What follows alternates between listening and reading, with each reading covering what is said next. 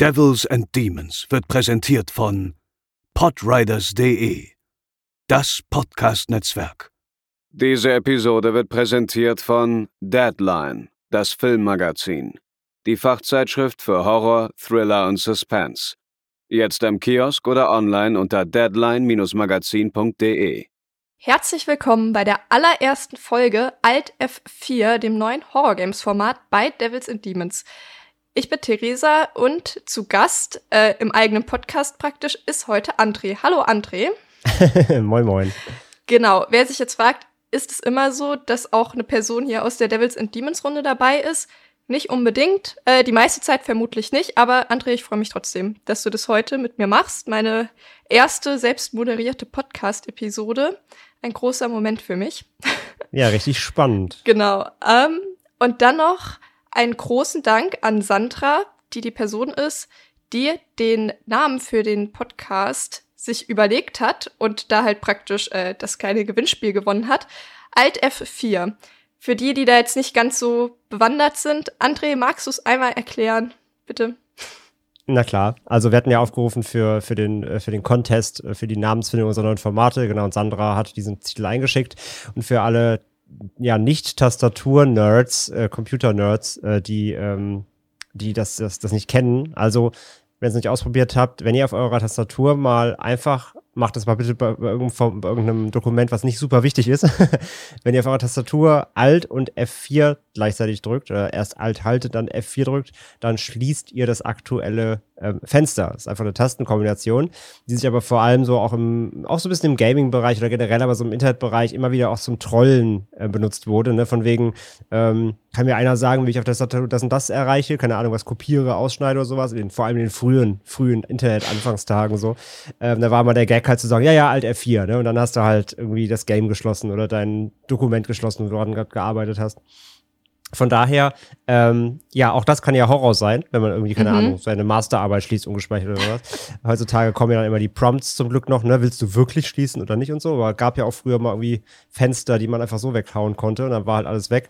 Ähm, von daher, äh, sehr lustige Wortkombination natürlich und wir schreiben das Fear natürlich, äh, die, also nicht als Zahl, sondern das Fear vom englischen Angst kann man ja eben auch wie die, wie die deutsche Vier sprechen. Daher das Wortspiel Alt F4. Fanden wir sehr lustig ja. und äh, wir hoffen, ihr auch. genau, wir sind sehr zufrieden damit. Vielen Dank, Sandra. So, es geht hier dieses Mal nicht um Horrorfilme, sondern um Horrorspiele und wir sprechen heute über, naja, weiß ich, ob man das fast sogar schon Klassiker nennen kann. Wahrscheinlich noch nicht, vielleicht in 10, 20 Jahren. Und zwar über Dead Space. Und nach dem Intro geht's los.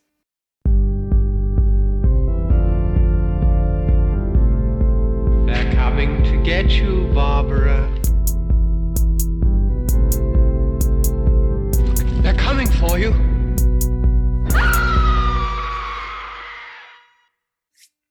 Dead Space aus dem Jahr 2008. Das ist ein Survival-Horror-Spiel mit Sci-Fi-Elementen.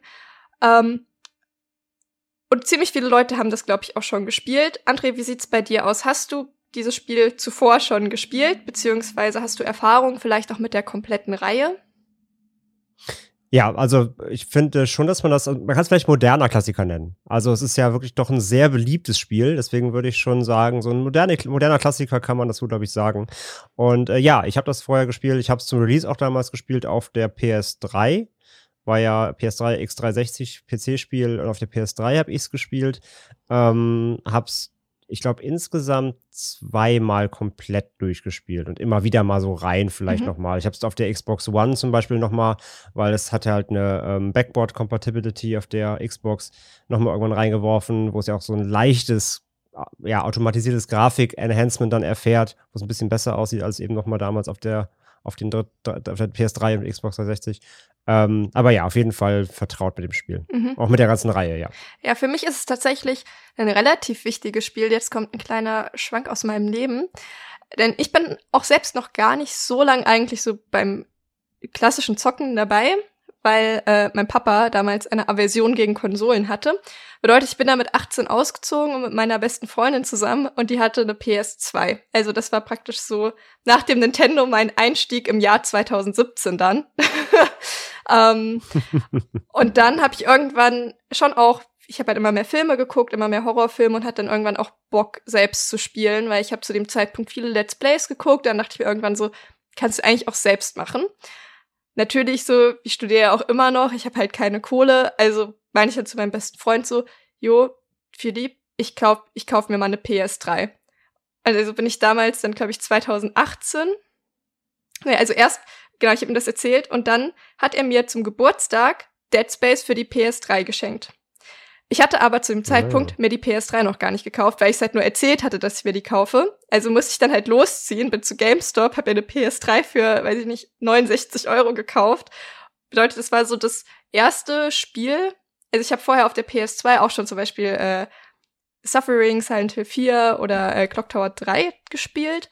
Aber es ist jetzt so das erste Spiel aus so einer halbwegs ich traue mich gar nicht zu sagen, modernen Generation, was ich irgendwie gespielt habe. Also weil ich da halt einfach echt verdammt spät mit angefangen habe. Und deswegen ist es für mich ja auch einfach irgendwie so ein wichtiges Spiel. Und deswegen freue ich mich umso mehr, da heute drüber zu sprechen. sehr, sehr cool. Mein Dad fand Konsolen auch über Scheiß oder generell Spielen und Gaming. Ähm, hatte trotzdem dann irgendwie früh einen Rechner, weil ich mir vom Kommunionsgeld selber gekauft habe. Da konnte er nichts sagen, was ich damit mache. Ähm, aber witzigerweise, als ich dann, äh, als ich dann 2012 quasi in die Games-Branche beruflich eingestiegen bin, da war er plötzlich so, ach, sowas kann man damit machen. Ja, war halt vielleicht doch ganz gut, dass du irgendwie schon so ganz, ganz, eine ganze Kindheit lang in der Konsole gehangen hast. Ja, wenn man damit erstmal Geld verdienen kann, sieht es schon wieder anders aus. Genau, plötzlich so, ach so, naja gut, dann. Ja, Nee, also meine Schwester, die ist drei Jahre älter als ich, die musste damals Ewigkeit mit Pro- und Kontralisten vor meinem Vater rumspringen, um den Nintendo DS zu bekommen. Ich hatte es dann ein paar Jahre später ein bisschen einfacher und habe den, glaube ich, weiß ich nicht, mit sieben oder acht zum Geburtstag bekommen und dann war es es aber auch erstmal bis zum bis 19. bis zum PS2. Bis, ich 19, bis zum 19. Lebensjahr. Ja, genau. Okay.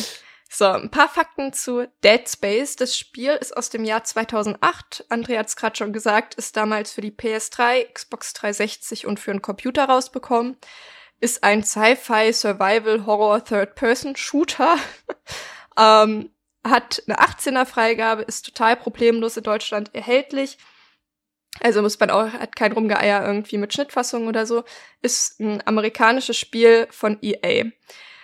Es gibt drei Teile der Hauptreihe, ein paar weite ab weitere Ableger und halt noch ein Spiel für die Wii, ein Handyspiel, zwei Filme und Comics. Also die haben ordentlich da was rausgeholt. Ähm, ich weiß nicht, hast du die anderen Spiele noch gespielt oder hast du irgendwie Handyspiel oder eins der Filme geguckt, irgendwas noch? Ähm, also ich habe halt alle, alle Konsolenspiele gespielt, inklusive auch Extraction. Mhm. Ähm, das war der, der Wii-Ableger, meine ich.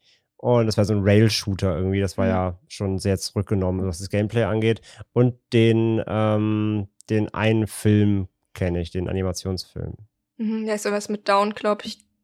Down. Nicht Downpour. Na, wie auch immer. Nee, Downpour war, war Silent Hill. Genau, aber irgendwas mit Down ähm, irgendwie, glaube ich.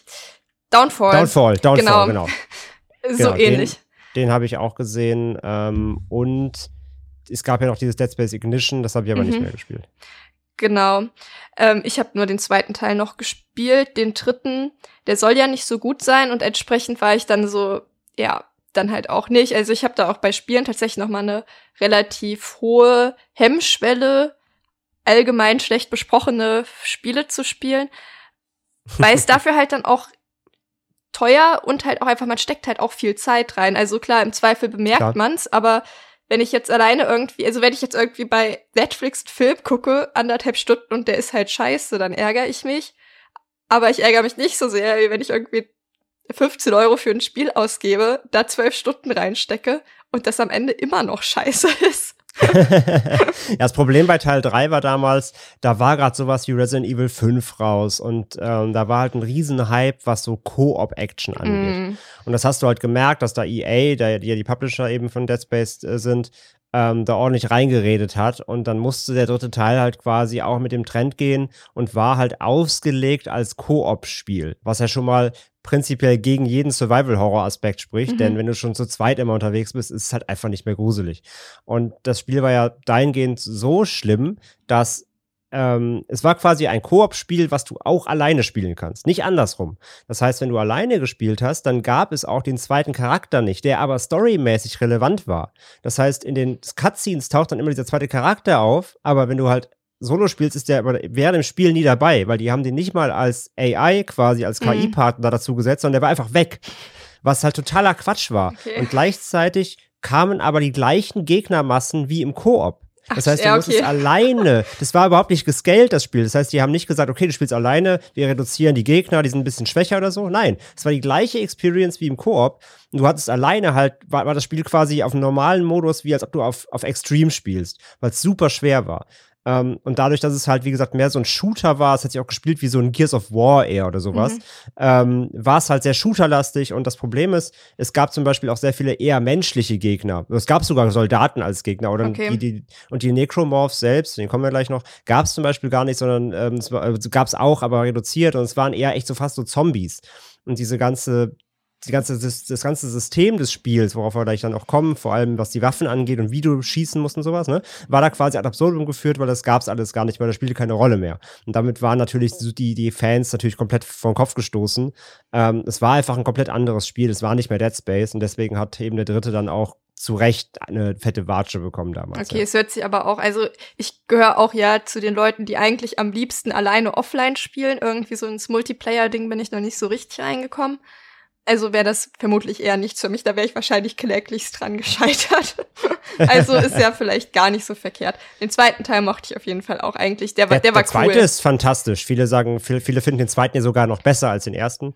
Ähm, hält sich bei mir, glaube ich, die Waage, aber der zweite ist großartig, aber im dritten ja. ging es dann komplett bergab. Also weiß jetzt auch nicht, ob ich den so viel besser oder schlechter bewerten würde. Ist jetzt auch schon ein bisschen her, aber naja, wie auch immer. Ähm, noch ein bisschen zu den Fakten. Und zwar hatte das Spiel damals ziemliche Startschwierigkeiten und wurde allgemein als Flop angesehen, vor allem weil halt extrem viel Marketing betrieben wurde. Und umso cooler ist es eigentlich, das haben wir auch ja bei Filmen häufig, dass sich dann doch irgendwie zu so einem Spiel entwickelt hat, was allgemein jetzt doch sehr positiv ankommt und halt auch sehr viele Fans hat, also vor allem im Genre. Und das bemerken wir auch daran, dass es jetzt bald ein Remake gibt, äh, wo wir später noch so ein bisschen noch drauf zu sprechen kommen. Das kommt am 27.01., also bald, raus. Ähm, ist tatsächlich komplett für die Next Generation Konsolen wohl ähm, und halt für den PC. Genau. Also vielleicht auch ganz gut für die Leute jetzt der Podcast, äh, die das Original vielleicht gar nicht gespielt haben oder irgendwie vor sechs Jahren gespielt haben und gar nicht mehr so ganz wissen, hm, was waren eigentlich die Eigenschaften von. Wir nehmen euch das ab, das nochmal zu spielen. Ihr könnt euch das einfach anhören und dann seid ihr bestens informiert fürs Remake. so. Äh, Dead Space hat natürlich auch eine Handlung, die ein bisschen äh, konfus ist und ich bin mal ein bisschen gespannt, wie wir durch diesen Abschnitt äh, des Skriptes kommen. Also und zwar gibt es zwölf Kapitel in diesem Spiel, äh, die auch alle komplett abgeschlossen sind. Und es macht leider wenig Sinn, sich jetzt für den Podcast daran zu orientieren, weil die alle sehr, sehr ähnlich aufgebaut sind, alle in einem ähnlichen bis gleichen Setting irgendwie spielen und sich die Handlung auch im Spielerleben nicht so richtig niederschlägt. Bedeutet, wir ja, schmeißen diese Kapitelaufteilung so ein bisschen über den Haufen äh, und haben uns eine eigene Aufteilung ausgesucht. Aber erstmal kommen wir dann noch zur Handlung. Ähm, bedeutet, wir spoilern das jetzt auch komplett. Aber es nimmt meiner Meinung nach nichts vom Spiel erleben, eben weil die Story auch im Grunde genommen ein bisschen bis total meiner Meinung nach egal ist und man die problemlos dieses Spiel spielen kann, ohne die Story zu verstehen oder auch wenn man sie halt eben kennt. Also Genau. Ja, ja, ich denke halt, also A kennen natürlich die, die, die Devils and Demons StammhörerInnen, äh, zumindest aus den Filmfolgen ja eh, dass wir alles spoilern. Das wird halt hier nicht anders sein. Ähm, und äh, B, äh, gebe ich dir vollkommen recht, ähm, denn wie du schon sagst, man kann das Spiel auch einfach wirklich spielen als Horror-Shooter, äh, Survival-Horror-Shooter und alles andere links liegen lassen. Man kann sich nur auf das Wesentliche konzentrieren und alles andere ist optional. Aber man kann eben auch sehr tief reingehen. Von daher, mhm. aber es ist eben kein Muss. Deswegen, wenn man eben die Hintergründe der Story kennt, ist es kein Grund, das Spiel nicht mehr zu spielen. Gar keiner. Genau, also keine Sorge. Ich fange erstmal so ein bisschen an vom Ausgangsszenario, wie mhm. dieses Spiel praktisch startet. Und zwar sind wir Isaac Clarke im Jahr 2508 und wir sind halt mit unserer Crew bestehend aus Zack Hammond und Kendra Daniels auf dem Weg zum Bergbauraumschiff USG Ishimura, um die Kommunikationsanlagen dort zu reparieren. Und kurz bevor wir dort ankommen, fällt halt auf, dass da irgendwas mit der Beleuchtung nicht stimmt. Und generell irgendwie ist es komisch. Und dann kommen wir halt allesamt auf dem Schiff an. Und da werden wir halt direkt von den Monstern, die halt in diesem Spiel ähm, Necromorphs heißen, begrüßt. Und alle, die ich jetzt nicht namentlich genannt habe von der Crew, sterben an diesem Punkt auch und unsere restliche Mini-Crew wird voneinander getrennt. Und ab da geht's dann los mit der Story und ja, das beschränkt sich eigentlich darauf, dass wir entweder von äh, Zack Hammond oder Kendra Daniels Aufgaben bekommen und es ist so, ja, Isaac, da ist was kaputt, geh mal dahin, reparier das, komm zurück. Dann gehen wir dahin, reparieren das, komm zurück. Und dann wieder, ja, ist gut, aber ist immer noch was kaputt, geh bitte dahin, reparier das und komm zurück. und das ist eigentlich Dead Space. Und das ist so dieses Ausgangsszenario. ähm, eigentlich ein ziemlich klassisches Sci-Fi-Szenario und was man jetzt so erwartet. Ist ja auch schon ein relativ abrupter Start ins Spiel, weil es geht echt zackig, dass die ersten Necromorphs kommen. Hat dir das gut gefallen? Warst du so ein bisschen überfordert damit? Ähm, ich mag den Auftrag total, ähm, weil, also zum einen ähm, wenn wir trotzdem einen kleinen Filmabstecher machen, erinnert mich total an Event Horizon. Das ist auch äh, davon inspiriert. Das merkt man halt. Ne? ähm, ist auch vollkommen okay, aber genau es ist es halt ein quasi ein Rettungsschiff oder ein, ein Wartungsschiff, kommt halt zu einem größeren Schiff, das halt nicht mehr antwortet, die Kommunikation ist ausgefallen, ist eigentlich da, da um einfach nur nach, ja, denken, sie müssen irgendwas Technisches lösen und treffen eben auf, auf ein, ja, verlassenes oder zumindest, ähm, ja, quasi totes Schiff, äh, alles ist aus, keine, keine, der, der, die ganze Beleuchtung ist aus, es antwortet niemand und sie docken halt da an, beziehungsweise man dockt ja nicht mal an, sondern sie crashen ja, ja, ja auch direkt. Also man, man kracht ja quasi in die USG Ishimura rein, was schon mal ein, auch ein fetter Auftakt ist. Und ich mag es halt so, dass das Spiel auch gleich direkt in dieser Third Person Ansicht startet. Also man, man sitzt halt auf dem Stuhl als Isaac und ist aber schon so hinter ihm. Und dann crasht man halt und geht halt direkt raus und halt, nimmt man halt direkt diese Perspektive ein, die man ja für die nächsten 10, 12 Stunden im Spiel dann auch einnimmt. Das mag ich ganz gerne, wie sie das inszenieren. Und ähm, und dass es auch dann so recht schnell losgeht, dass man zuerst mal diese Necromorph sieht, ist ja auch eine geile Szene, ne? Mhm. Isaac ist ja hinter, hinter dieser, ähm, ja, in einem anderen Raum quasi, kann durch so eine Glasfront in den Raum reingucken, wo eben die, die Crew ist und dann fällt so ein Vieh halt durch die Decke und dann geht's direkt los und Gemetzel und erstmal weglaufen und schon direkt Panik und Hektik. Und das mag ich. Also sie, sie, sie werfen dich unverblümt da rein und machen dir in den ersten Minuten direkt klar, was dich hier erwarten wird in den nächsten Stunden. Ganz, ganz ungefiltert, sag ich mal. Genau, also das ist nichts irgendwie mit, man kann sich erstmal orientieren und gucken, ach, wie schlag ich denn, wie mache ich denn dieses und jenes? Also da ist überhaupt gar keine Zeit für. Äh, nee, man gibt ja auch kein klassisches Tutorial oder so. Genau, aber ich finde, man bekommt äh, tatsächlich, also kommen wir auch später beim Gameplay noch ein bisschen, ah, kann ich auch eigentlich schon vorwegnehmen. Ich finde, man bekommt ähm, schon eigentlich eine ziemlich gute Einführung darin, wie das Waffensystem funktioniert und alles. Also komplett verloren fühlt man sich trotzdem eigentlich dann danach nicht, aber es ist schon erstmal so ein riesengroßer Schock, weil ich glaube, das Intro geht drei Minuten oder so. Und dann mhm. gibt schon direkt das erste Mal aufs Maul. ja, voll, voll. Ja. Gut, das ist so das Ausgangsszenario, wie wir in dieses Spiel starten. Die Geschichte ähm, erzählt sich über so Audiologs und Notizen, die wir finden können. Äh, die kann man sich anhören und durchlesen, man kann es auch lassen. Ich habe mir in der Regel die Audiologs angehört und die Notizen geskippt, einfach weil ich faul bin. Und da nehmen wir praktisch dann die Informationen für die restliche Story raus. Also, jetzt geht's weiter. Äh, wir wissen, dass unsere Frau Nicole auch auf der Ishimura anwesend war. Wir wissen halt allerdings noch nicht so ganz, ob sie noch lebt. Aber da so ziemlich alles dort nicht mehr lebt oder ein Nekromorph ist, ist es schon davon auszugehen, dass sie tot ist. Äh, und halt eines unserer persönlichen Ziele ist es entsprechend, sie halt zu finden und durch diese kompletten Audiologs finden wir halt heraus, dass die Besatzung des Schiffs der sogenannten Unitology-Kirche angehört. Die beten wiederum einen Marker an, der sich auf dem Schiff befindet.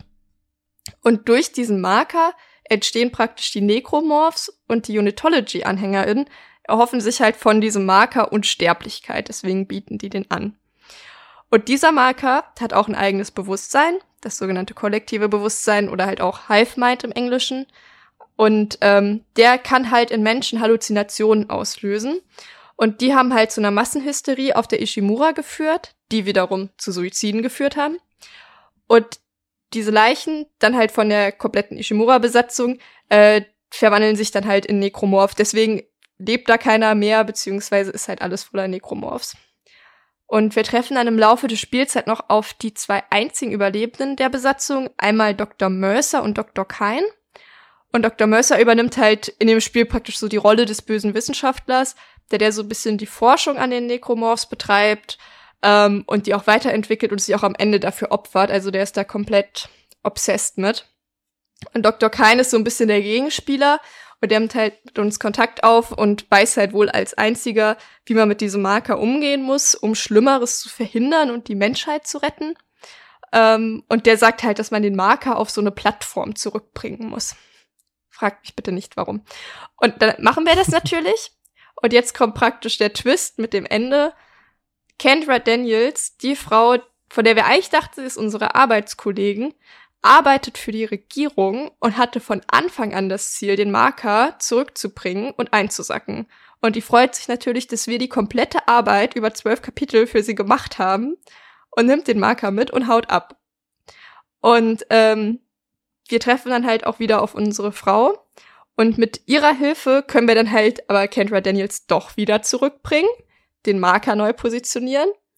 Ähm, aber dann ist es immer noch nicht vorbei, denn dann offenbart uns halt äh, Kendra Daniels, dass unsere Frau die ganze Zeit nur eine Halluzination gewesen ist und eigentlich schon längst tot ist.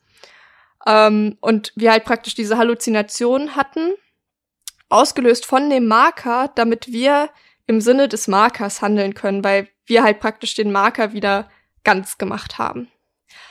Genau. Und da können wir halt Daniels ein letztes Mal stoppen das kollektive Bewusstsein zerstören und dann wird der Marker vom Meteorit zerstört und wir können als einziger Überlebender fliehen. Das ist ein bisschen wirr und das ist die Story von Dead Space ungefähr. Ich übernehme keine Garantie auf Richtigkeit. Ich habe mir wirklich sehr viele Explained-Videos und äh, Zusammenfassungen durchgelesen und es ist einfach verdammt wir, André. Ja, nee, aber das, das, das stimmt, das ist also so, so weit so bin ich auch im Bilde, genau. Also diese Marker sind so eine Art extraterrestrische Rasse auch. Also das darf man sich eben nicht vorstellen mit Auge, Ohren, Mund. Die haben keine, sind keine Alienwesen wie aus Mass Effect oder so. Es ist einfach irgendeine Art von Lebensform. Ist einfach ein großer eben, Stein, so sieht es zumindest Klotz, im Spiel genau. aus. Aber der hat quasi, es, es, es, also die offizielle Bezeichnung ist, dass die quasi eine Invasion vorhaben, diese Marker. Es ist also eine extraterrestrische Rasse die können eben, wie du schon sagst, ähm, eben bei Menschen Halluzinationen auslösen, die, die dadurch dazu bewegen, Dinge zu tun und sie dann eben äh, zu, zu Suizid drängen, Massensuizid und dann eben diese Necromorphs aus den toten Menschen entstehen lassen. Also das ist komplett eigentlich so der Überbau. Und alles, was wir eben in Teil 1 eben machen, äh, primär ist halt einfach, ähm, ja, bisschen auch wie bei Bioshock oder so, eben so ein, so ein Spiel mitspielen. Wir werden quasi wie eine Marinette benutzen, wissen das aber die ganze Zeit halt nicht. Ne? Das hat man ja auch schon öfter, solche Plots.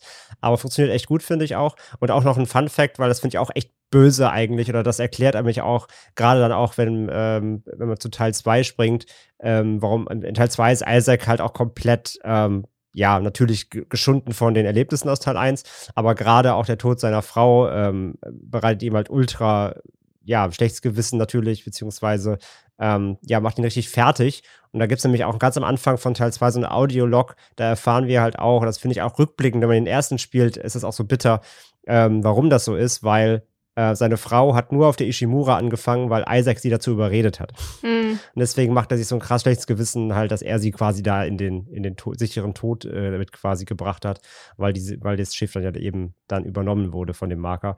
Ja, also schon irgendwie, ist schon eine krasse Geschichte, aber eben, wie wir schon gesagt haben, wenn du Dead Space einfach nur spielst, rein so im Gameplay-Fluss, kriegst du von dem ganzen Überbau halt echt nicht viel mit. Du musst dich wirklich bewusst informieren. Du musst alle Logs halt lesen, du musst alle, alle Audiologs hören und am besten echt dann noch ein bisschen, äh, es gibt ja Comics und eben Film und so weiter. Du musst dich in das Universum ein bisschen reinlesen, um das alles zu greifen. Das ist nämlich ganz schön viel und wird so rein aus dem Gameplay-Fluss halt überhaupt nicht so richtig klar. Ja, also da ist auch echt gefühlt alles drumherum lore-relevant. Also bei den Videos fing es dann zum Teil an mit, ja, also der Marker, der wurde damals irgendwie im Mexiko gefunden und ich dachte so, Mexiko, das habe ich in dem Spiel, wann ist denn das passiert? Was habe ich denn da verpasst?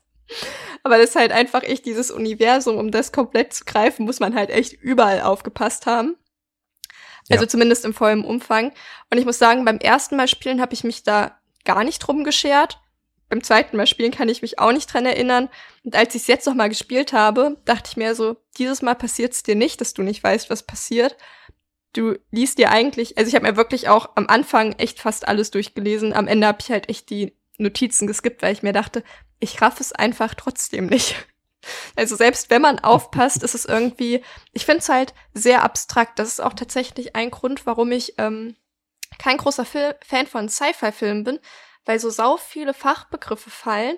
Man weiß nie so konkret, wovon die eigentlich genau sprechen und es alles so enorm abstrakt ist und irgendwie allein das mit dem Marker kann ich irgendwie so überhaupt nicht greifen und deswegen, ich finde es sehr kompliziert, aber wie gesagt, die guten News sind, es ist auch einfach egal. Man wundert sich halt so ein bisschen am Ende, warum man die ganze Zeit dieses Ding durch die Gegend schieben muss, aber ja, man hat ja auch den ganzen restlichen, das ganze restliche Spiel übergetan, was alle anderen Leute von einem wollten. Also macht das jetzt auch keinen Unterschied mehr.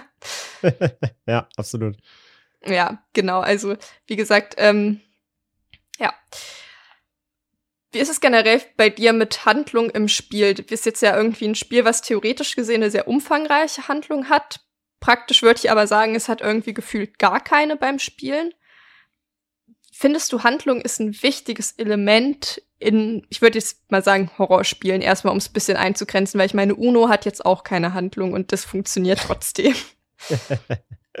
ähm, es kommt echt total drauf an. Also bei Horrorspielen generell erwarte ich meistens erstmal nicht so die diepe Handlung. Einfach weil die Vergangenheit gezeigt hat, dass die Stories meistens eher Mittel zum Zweck sind, um halt eben einen Horror zu inszenieren.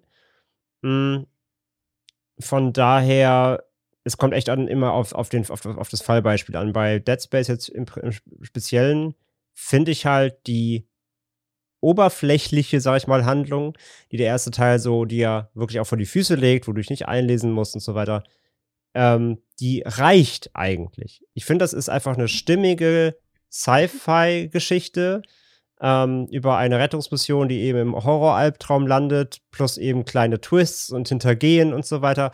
Und äh, so, wenn man damit erstmal so durch ist, ohne dann eben weiter zu graben, sich zu informieren, sich noch Sachen durchzulesen, mh, hm, hat, hatte ich bei, also ich habe nicht beim ersten Mal spielen, habe ich diese ganze riesige Background-Universums-Lore äh, auch nicht, nicht bewusst wahrgenommen oder nicht, nicht nachgelesen. Und trotzdem hatte ich, hatte ich eine super mhm. Zeit mit dem Spiel und war komplett gefesselt.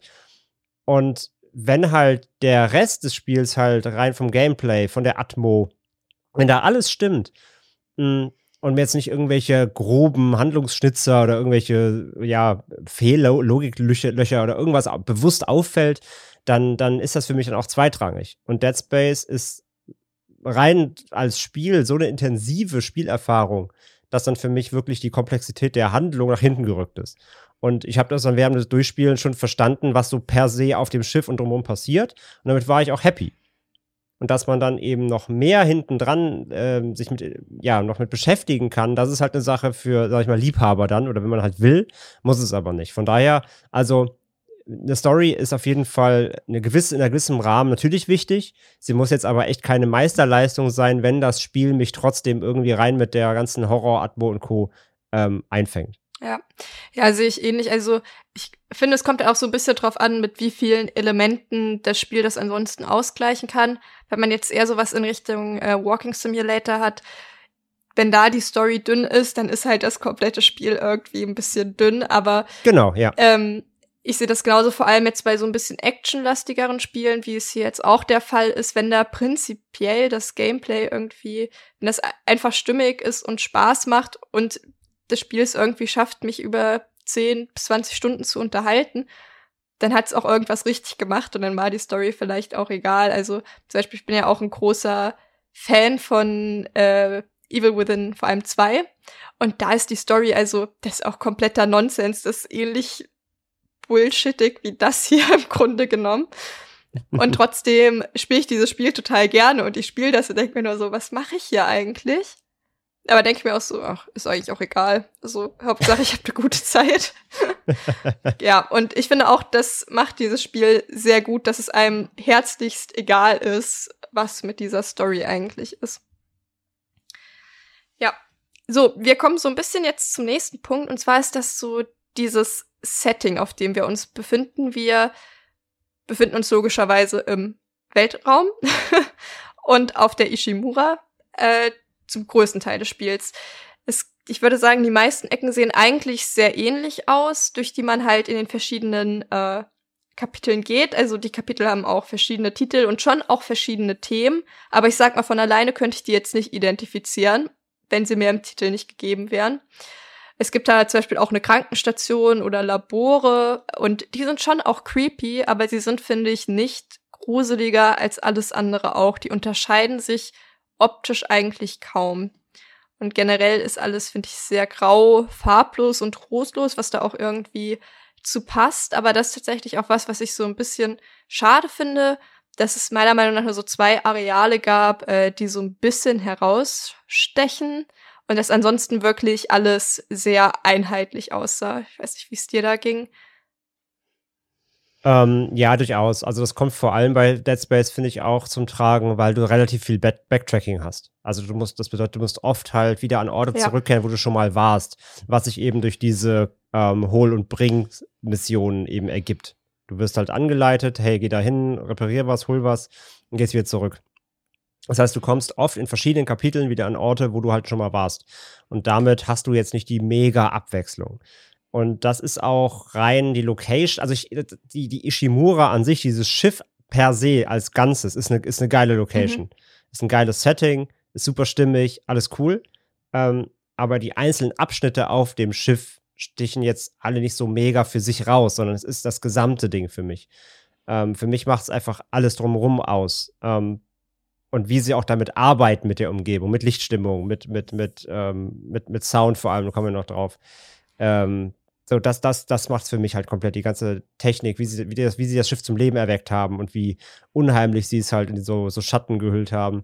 Und das ist dann letztendlich egal, wo man sich befindet. Das ist, jeder Gang ist creepy, wie du schon sagst. Ja. Da sticht halt die Krankenstation in, gegen normalen Wartungsgang, wegt sich nicht auf. Jeder Gang ist creepy, weil sie einfach es geschafft haben, mit äh, Atmo und Sound das alles halt so düster und beklemmend zu machen.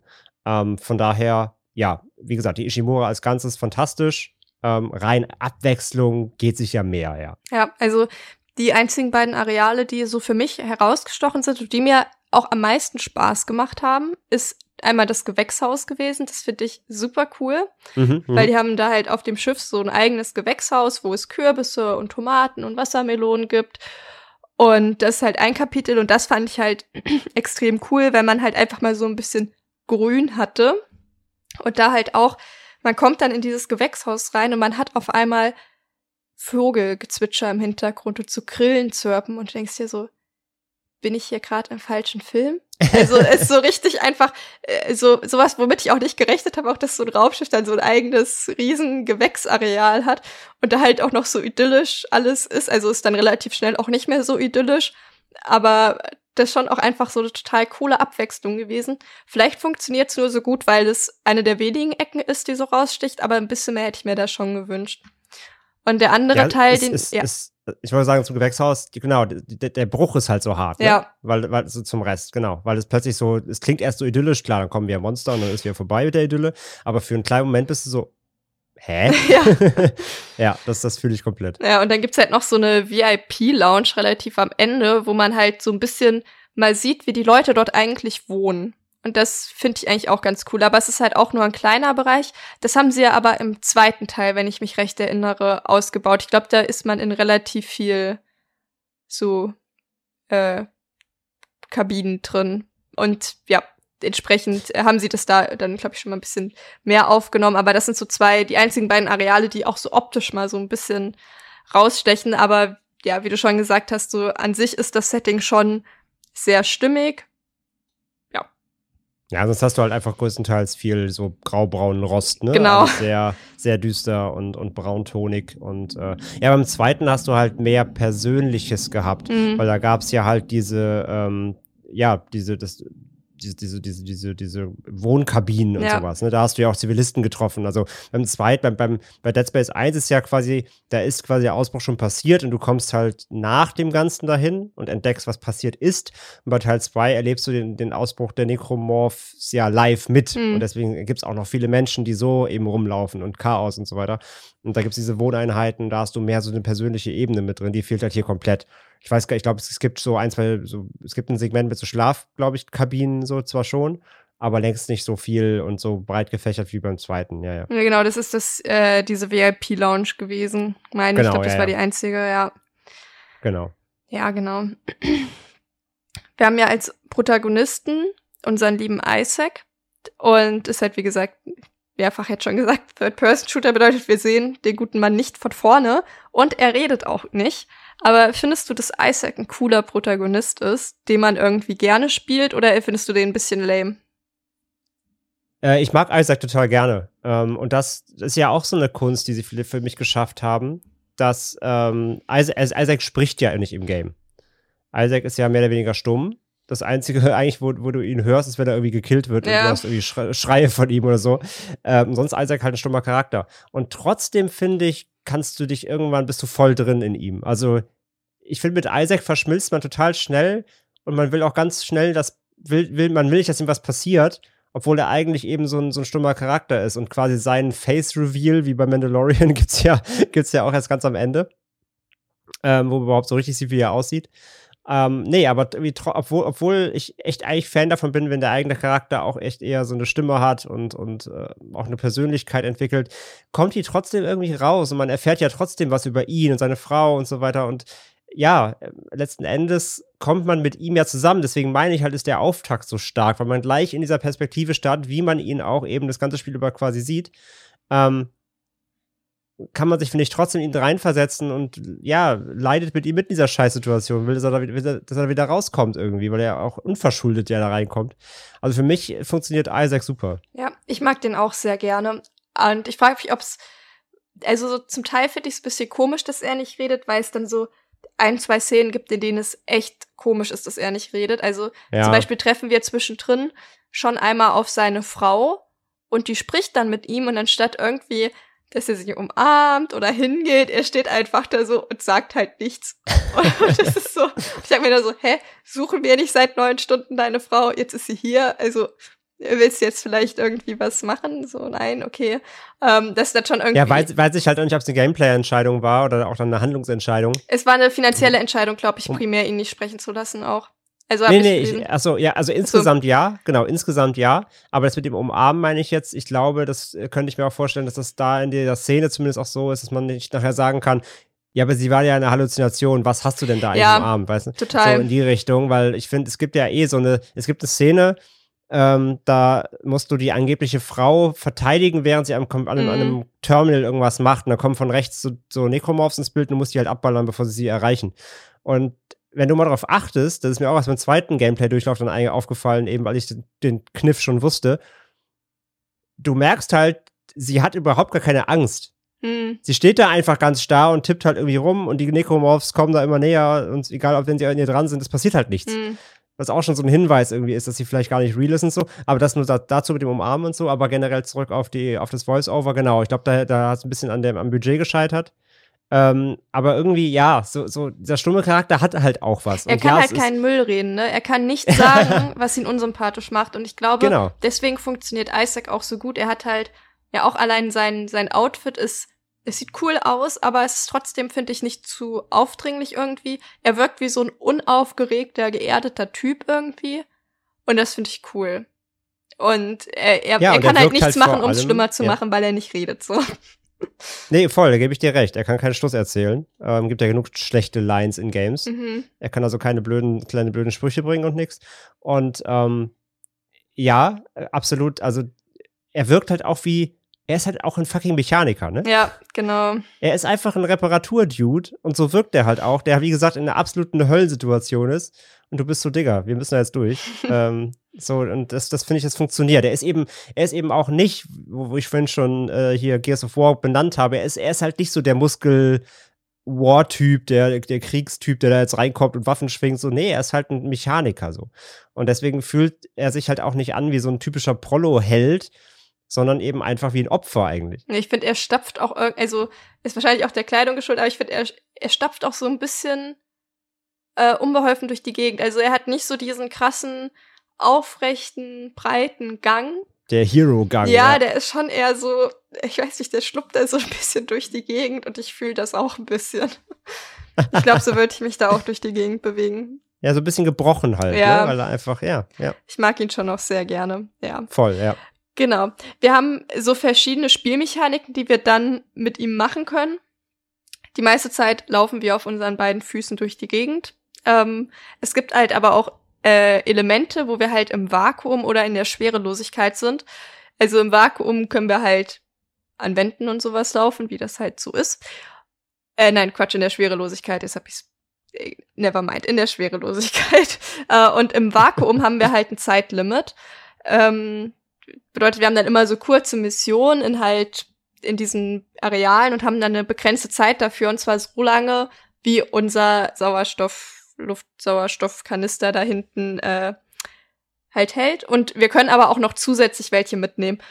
Und Zeitlimits für Missionen können ja auch Sachen sein, die ein Spiel ruinieren. Hat dir das hier gefallen oder nicht? Ähm, hat mich in Dead Space nicht gestört, weil es sich in Grenzen hält und weil es abgesteckt ist. Also überhaupt diese ganzen ähm, Vakuum und Schwerelos, also Vakuum war so okay, ne? Also war ein nötiges Mittel irgendwie, Mhm. hat man dann auch gespielt. Äh, hat aber, wie gesagt, nicht gestört, weil es im, im, im Maße eingesetzt wurde und die Zeit eigentlich auch immer so weit Mhm. gereicht hat. Ähm, die Schwerelosigkeit-Szenen fand ich sogar richtig gut. Ja. Die, die machen richtig Bock.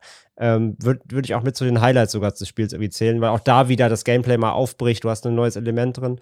Ähm, es dauert nur eine Weile, bis du dich da ein bisschen orientierst Mhm. und wie die Steuerung genau funktioniert, weil man dann immer hinzeigen muss, wo man hinspringen will. Und du hast ja dann auch während der Schwerelosigkeit Kämpfe, wo du immer checken musst, an welcher Wand ist jetzt wo ein Mhm. Gegner und so. Das war teilweise ein bisschen knifflig, bis du einmal raus hast. Aber die fand ich echt cool. Aber ähm, nee, voll. Sowas wie, wie so ein Zeitdruck oder eben hier so ein, so ein Sauerstoffdruck, wenn der unfair gesetzt ist, kann das richtig nerven. Wenn du dann so einen Frustmoment erzeugst, ne, wo, wo du irgendwie eine Stelle hast, wo du nicht weiterkommst, weil irgendwie du, du musst irgendwas finden on time, während der Sauerstoff äh, abläuft, du findest es dann nicht oder sowas. Das kann super schnell nerven, aber finde ich, war bei Dead Space zum Glück echt gut gesetzt, dass es das nicht erzeugt, bei mir zumindest. Ja, also ich habe, glaube ich, nicht einmal meinen äh, Sauerstoffkanister gebraucht, den ich dabei hatte, weil ich immer genug Zeit eigentlich hatte. Und wenn man, es gibt ein Areal, da muss man wirklich viel machen im Vakuum, aber da hast du so Sauerstoffstationen, wo du das jederzeit aufladen kannst. Aufladen, genau, Und genau. der fängt halt schon 30 Sekunden, bevor die Luft weg ist, unfassbar doll anzuröcheln. Also das ertrage ich eh nicht. Also wer das irgendwie schafft auszublenden und dann nicht rechtzeitig hinzugehen, dem ist auch nicht mehr zu helfen, glaube ich. Also man bekommt das auch mit. Ist auch nicht so, als würde er einfach sterben, sondern der fängt dann halt, man sieht es auch hinten drauf, wie lange er noch durchhält. Genau, du hast ja akustisch und optisch. Genau, man sieht es doppelt und alleine sein Rumgekeuche, das ertrage ich nicht so lange, das kann ich ihm nicht antun. Wir nennen ihn Asthma Isaac. Ja. Ähm, ja, und wie du halt auch sagst, man, also ich finde das, was generell ein Vorteil an dem Spiel, oder man kann auch sagen, Nachteil am, am Spiel ist, dass man eigentlich auch eh immer weiß, was man tun muss. Bedeutet, man hat eh nicht so dieses Ding, dass man dann halt im Vakuum rumeiert und nicht weiß, was man machen muss. Und man sieht nur, die Zeit läuft und man weiß nicht, was man zu tun hat. Aber da wir ja immer klare Anweisungen von Hammond und Daniels haben, was wir gefälligst zu tun haben, ähm, ist es nicht der Fall. Vor allem, weil wir halt auch das ein Element, was ich persönlich cool finde, haben, dass wir uns den Weg anzeigen lassen können. Bedeutet, wenn man Ja, halt auf dem absolut. Controller R3 drückt, dann kommt aus seiner Hand so ein blauer Strahl raus, der einem zeigt, wo man hingehen muss. Bedeutet, man braucht eigentlich das ganze Spiel über nicht einmal richtig nachdenken über irgendwas, weil man wird, man bekommt immer angezeigt, wo man hingehen muss und was man zu tun hat. Und das, ich persönlich mag lineare Spiele tatsächlich ziemlich gern. Ich bin so ein bisschen verloren, immer auch mit Open-World-Spielen und so. Aber man muss schon auch sagen, so der Rätselanteil ist sehr gering in dem Spiel. Man kann wirklich echt sehr doll den Kopf ausschalten. Fandst du das auch zu Teilen ein bisschen unterfordernd oder? Mm, also von den Aufgaben her, wie gesagt, und mit diesem äh, Marker am Boden finde ich auch mega. Den finde ich richtig, richtig gut. Ähm, auch weil er auch da es ist halt nicht einfach ein Pfeil oder sowas, sondern mhm. es wird auch cool ins Game wieder eingebunden, so wie der ganze Anzug von ihm und so weiter, sondern so, das fühlt sich auch organisch an. Ähm, und unterfordert, nee, finde ich halt nicht, weil auch hier wieder, diese, diese Missionen sind ja auch irgendwie so Mittel zum Zweck. Sie dienen zwar klar dem Vorankommen, es gibt ein Ziel so, es gibt, du willst von dem Schiff runter, ihr wollt irgendwie fliehen, ihr wollt das Ganze jetzt in Gang bringen, aber es ist ja immer der Weg das Ziel. Ja. Und du hast in dem Spiel, finde ich, auch gar keine Zeit und keine Ruhe, darüber nachzudenken. Und weil du einfach in so einer permanenten Gefahrensituation bist. Aus jedem fucking Schacht kann jederzeit halt ein Gegner kommen. Und deswegen bin ich halt immer dankbar, gerade wenn es auch schnell gehen muss, irgendwie, da komme ich werde schon wieder von drei Nekoboss verfolgt, schnell mal gucken, welche Richtung geht's, da kann ich schon ein bisschen wieder, schon ein bisschen in die richtige Richtung Platz gewinnen und so weiter. Also du bist nie lost irgendwie. Das ist bei, bei dem Spiel wichtiger, als da rumzumeandern, wie du schon sagst und dann irgendwie äh, nicht wisst, was man machen soll. Und dann gerade weil du so viel Backtracking hast und du eh immer wieder an die gleichen Stellen kommst, weil es halt nun mal ein begrenzter Raum ist. Das Schiff ist zwar nicht klein, aber ne, ähm, es ist halt keine Open World, es ist halt ein abgestecktes Areal. Deswegen bin ich immer froh, so, ich habe was Neues geholt, okay, hier war ich schon, muss ich jetzt in die Tür, in die Tür, ich guck mal gerade perfekt da lang. Ähm, müsste ich immer selber rausfinden oder mir merken, wo die verschiedenen Stationen und verschiedenen Floors sind, ich würde durchdrehen. Ja. Gra gerade weil du eh schon genug Druck hast durch dieses Horror-Setting, wo jederzeit irgendwie der Tod hinter der nächsten Ecke lauern kann. Ähm, von daher bin ich hier super dankbar, dass sie das möglichst einfach gemacht haben. Ja, also ich finde das in dem Spiel auch ziemlich gut und ich muss auch sagen, also wie gesagt, das war ja so mit das erste bisschen ja, äh, modernere, anspruchsvollere, wie auch immer Spiel, was ich gespielt habe. Und es ist, finde ich, deswegen auch vor allem für EinsteigerInnen eigentlich ziemlich geeignet, weil man noch nicht so in diese typischen Videospiel-Rätselhöllen absteigt irgendwie. Und man halt nie, okay, das, man kommt da nie, also man hat selten das Gefühl, dass man frustriert ist, weil man nicht weiß, was man machen soll. Also es gibt Ecken, an denen mhm. ich frustriert war, da kommen wir später noch zu, aber ist nicht im Allgemeinen, dass ich irgendwie häufig da stand und mir dachte, gut, und jetzt? Also ich musste auch, glaube ich, eine Sache mal im Internet nachgucken, die ich nicht gerafft habe. Ansonsten kommt man ziemlich gut durch das Spiel, ohne irgendwo nachgucken zu müssen. Das finde ich halt eigentlich auch immer echt cool, wenn man alles von alleine schaffen kann, weil es gibt ja zum Teil auch Rätsel in Spielen, wo man sich denkt so, in welchem Universum soll da irgendjemand von alleine draufgekommen sein? nee, nee, voll, absolut. Und gerade gerade auch bei Dead Space hätte man wieder so viel machen können mit, keine Ahnung, irgendwelche Schaltungen und du musst halt überlegen, welche Reihenfolgen oder irgendwas. Also jetzt so viel machen können, so kleine Gamebreaker, die dich dann wieder aufhalten. Und die hat es in der Regel halt nicht. Ja. Ähm, weil halt, es, es geht mehr um den Spielfluss und die Atmo, das wussten sie auch. Und deswegen gibt es eigentlich jetzt nichts Größeres, was dich da auffällt. Wie gesagt, klar, ein, zwei Stellen kann es immer mal geben, aber das ist ja in einem Zwölf-Stunden-Spiel nicht viel. Ja, das stimmt auf jeden Fall. Ähm, dann noch mal allgemein zur Steuerung. Also ich habe es jetzt auch, ich habe es auch auf der Xbox One jetzt zuletzt gespielt, aber auch schon auf der PS3. Und ich finde, dass die eigentlich auch sehr rund läuft. Also da hat man es irgendwie auch nicht, dass irgendwo mal, dass man mal irgendwie in der Wand hängen bleibt oder so, ist mir persönlich noch nicht passiert oder sonst irgendwas. Das ist sowas, da kann ich irgendwie auch absolut nicht meckern. Dieses Spiel läuft einfach rund würde ich sagen. Ja, ja, nee, ist technisch absolut sauber. Ähm, äh, klar, du hast also die Steuerung per se, wie sich Isaac steuert, an die muss man sich erstmal gewöhnen. Er ist halt ein bisschen klotzig, wie haben wir schon gesagt. Ne? Mhm. Ne? Er stapft halt sehr, er ist, so, er ist sehr schwer. Ich finde ich aber auch gut, weil ich finde, auch durch die Steuerung merkst du auch, wie schwer dieser Anzug ist. Mhm. Er ist nicht so super leichtfüßig. Er ist auch langsam. Genau, er ist auch langsam, das passt ja dazu. Er ist eben, er ist in diesem Anzug drin, der wird sein Gewicht haben und das merkst du. Das heißt, du musst auch erstmal dich ein bisschen an die Steuerung gewöhnen, weil du hast halt nun mal Situationen, wo die Gegner dich umzingeln, wo sie mal von hinten, von vorne kommen. Das heißt, du musst wirklich erstmal ein bisschen dich vertraut werden der Steuerung. Da wird man noch einige Bildschirmtode sterben im Zweifelsfall, bis man das mal dreimal raus hat. Ähm, aber wenn man die einmal verinnerlicht hat, genau weiß, okay, ich brauche so lange irgendwie, um mich da zu drehen, ich brauche so lange, bis der die Waffe hebt.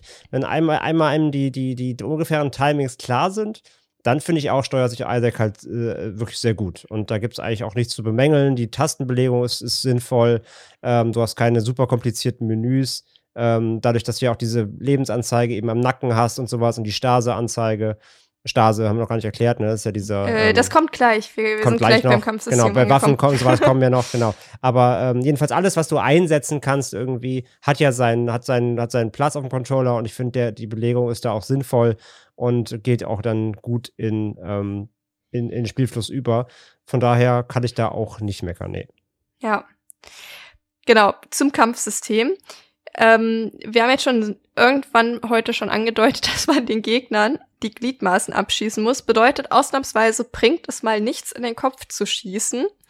Ähm, und man hat halt verschiedene Waffen, die dafür nützlich sind. Es gibt auch ein Nahkampfsystem, das halt aber irgendwie auch die Waffe inkludiert, weil man äh, dann den Necromorphs die Waffen über den Kopf ziehen kann oder man tritt sie. Aber ich finde tatsächlich beides relativ nutzlos, weil ich, ich trete eigentlich sehr gern. Ich glaube, das ist auch so ein Silent Hill Überbleibsel auf alles noch einmal drauf zu treten, um sicher ich zu gehen, eigentlich sehr gerne, das ist Satz. um sicher zu gehen, dass das Viech auch wirklich tot ist. Irgendwie habe ich immer das Bedürfnis noch einmal so tisch am Ende drauf.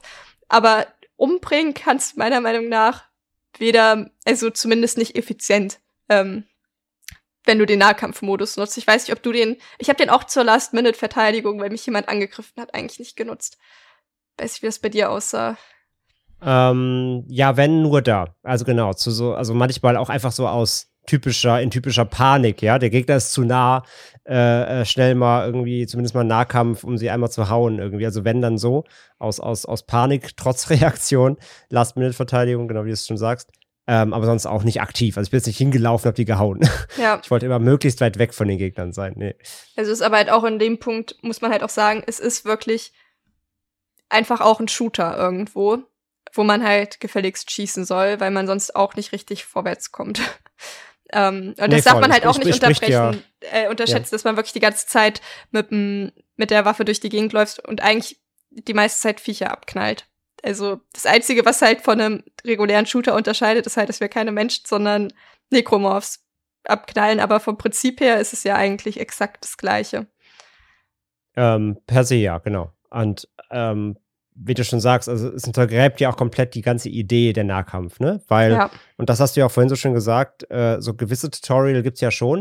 Und da muss ich auch sagen, gerade eben was die, ähm, was die Waffen, beziehungsweise, wie du sagst, hier sind es eben nicht die typischen Zombies, in den Kopf schießen und gut, sondern die Necromorphs haben halt äh, ganz bestimmte Eigenheiten und wie das Spiel dir auch tutorialmäßig erklärt, was du machen musst, um sie zu besiegen, nämlich die Körperteile abtrennen, ist zwar plakativ eingebunden, aber es ist organisch wieder eingebunden. Ja. Nämlich es steht halt in Blut an der fucking Wand, shoot off their limbs, weil es halt irgendein Überlebender, jetzt nicht mehr Überlebender, der Ishimura halt dran geschrieben hat, damit andere, die da vielleicht dahin kommen, wissen, was zu tun ist.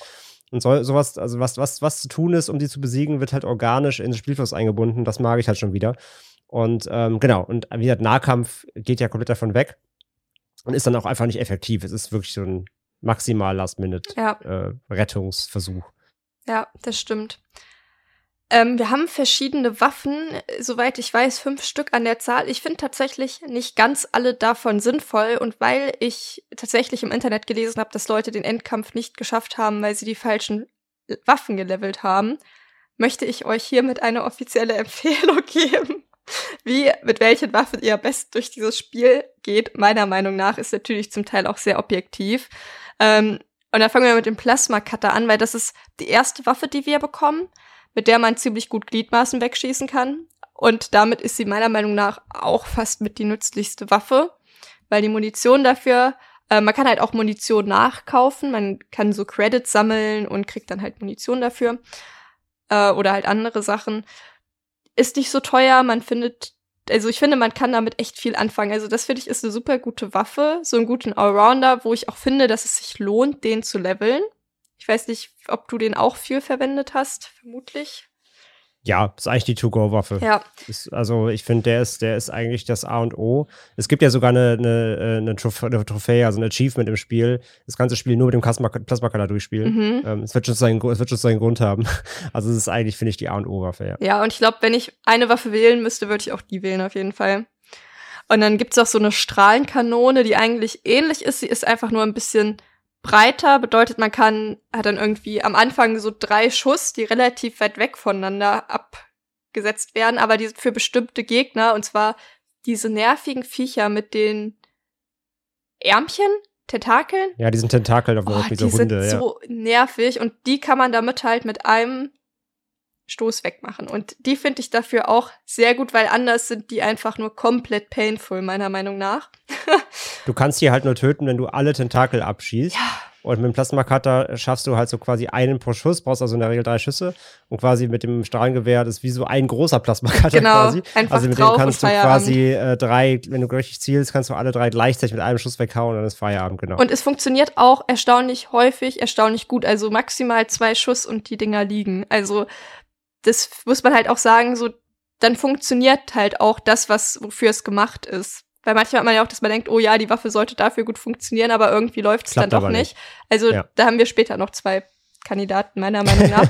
ähm, es gibt da noch die Pulse Rifle, die an sich für die Meistkämpfe relativ nutzlos ist. Also es ist halt, äh, genau, halt einfach so eine Rifle, wo man halt sehr viel, sehr schnell Munition loswerden kann.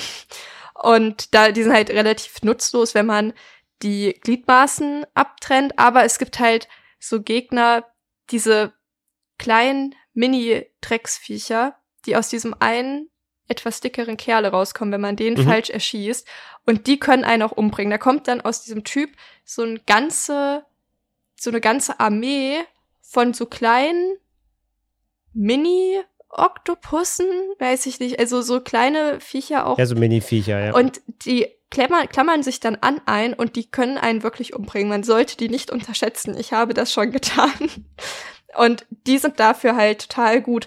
Und die sind halt vor allem ist diese Waffe halt extrem gut für den Endkampf, wo man halt auf ein bestimmte, also halt auf so bestimmte Eiterbeulen, was auch immer, schießen muss. Und da ist halt, finde ich, sowohl der Plasma-Cutter als auch die Strahlenkanone nutzlos, aber diese Pulse-Rifle enorm gut. Man braucht die halt vorher für fast nichts. Deswegen kann ich mir vorstellen, dass kaum einer diese Waffe ordentlich gelevelt hat, aber das holt einen später ein. Und deswegen hier meine offizielle Empfehlung: Pulse Rifle leveln. Ihr werdet sie brauchen. Und Sehr gut. ja, dann gibt's noch einen Flammenwerfer.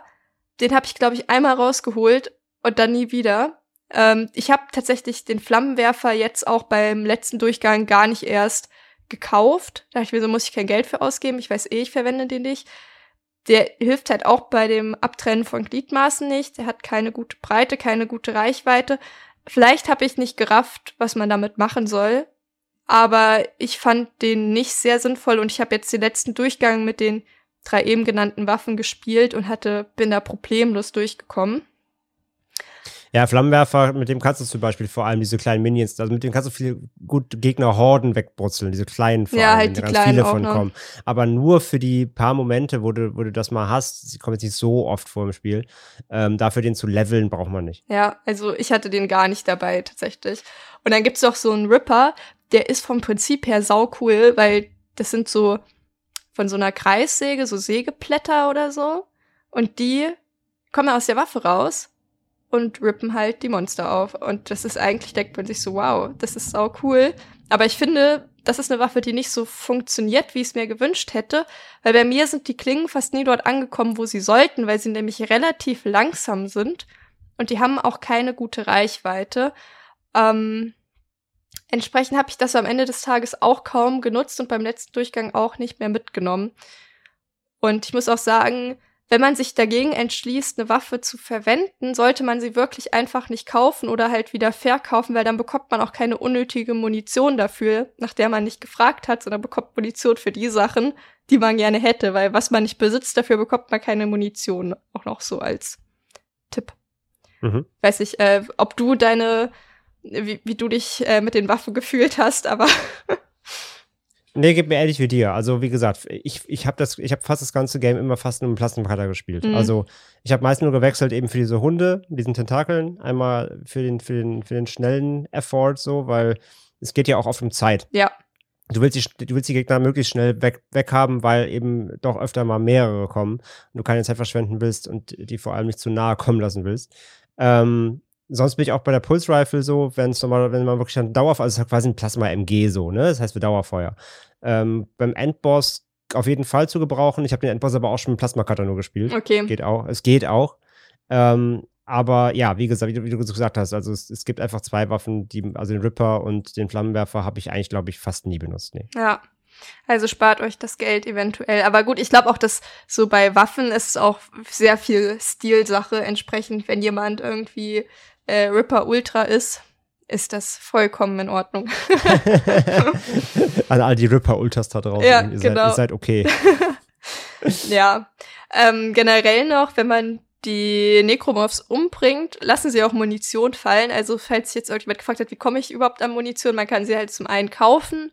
Man muss es aber, finde ich, nicht allzu häufig machen, weil man findet sehr viel, wenn man gründlich sucht und tatsächlich auch, wenn man mal vom vorgegebenen Weg abweicht und sich auch mal fragt, was rechts und links noch in den Türen ist, findet man doch auch noch einiges.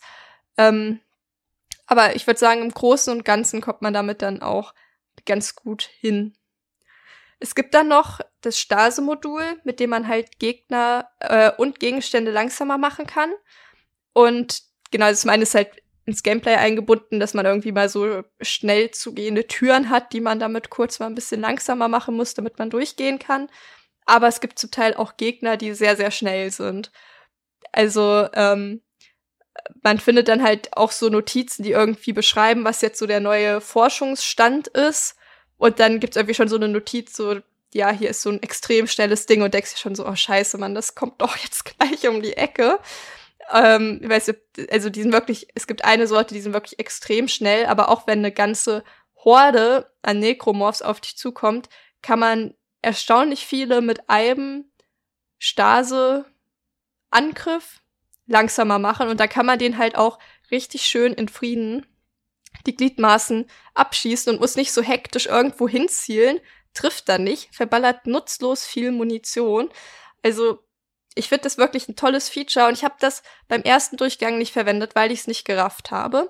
Also vor allem da halt auch noch als Neuling und so, mich hat das einfach überfordert. Und jetzt im letzten Durchlauf habe ich das extrem häufig verwendet und bin viel, deutlich besser auch durchgekommen. Ich weiß nicht, hast du das auch im Kampf benutzt oder eher nicht? Doch schon, ja, ja. Ähm, ich finde, das macht halt das Leben deutlich einfacher Ja. auf der Ishimura. Ähm, weil du gerade, wie gesagt, in den Situationen, wenn du mehrere Gegner hast, ähm, kannst du halt easy einen äh, kurz verlangsamen, kannst dich um den anderen kümmern und dann den nächsten nehmen. Oder wenn er generell eher zu nahe kommt, die kurz ähm, starsen und dann eben kurz Abstand gewinnen und ja, zerlegen. Von daher, nee, ist essentiell. Äh, darf man auch nicht vergessen, dass es da ist. Ja. Das passiert, glaube ich, am Anfang gern mal. Ähm, was mir übrigens jetzt ähm, nur ganz kurzer äh, Hüpfer, äh, das, neue, das neue Game quasi der alten Dead Space-Macher, Callisto-Protokoll, da gibt es sowas ähnliches. Und es ist mir genau wieder passiert.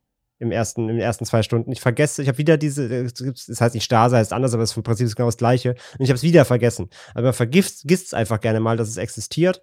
Ähm, aber sollte man immer wieder dran denken, es, ist, es rettet echt Leben. Ähm, und es macht, wie gesagt, viele Kämpfe, gerade gegen mehrere Gegner, essentiell einfacher. Und hier und da braucht man es ja, wie gesagt, wie gesagt, auch für, für die Umgebung, ne, um eine Tür langsamer zu machen oder sowas halt.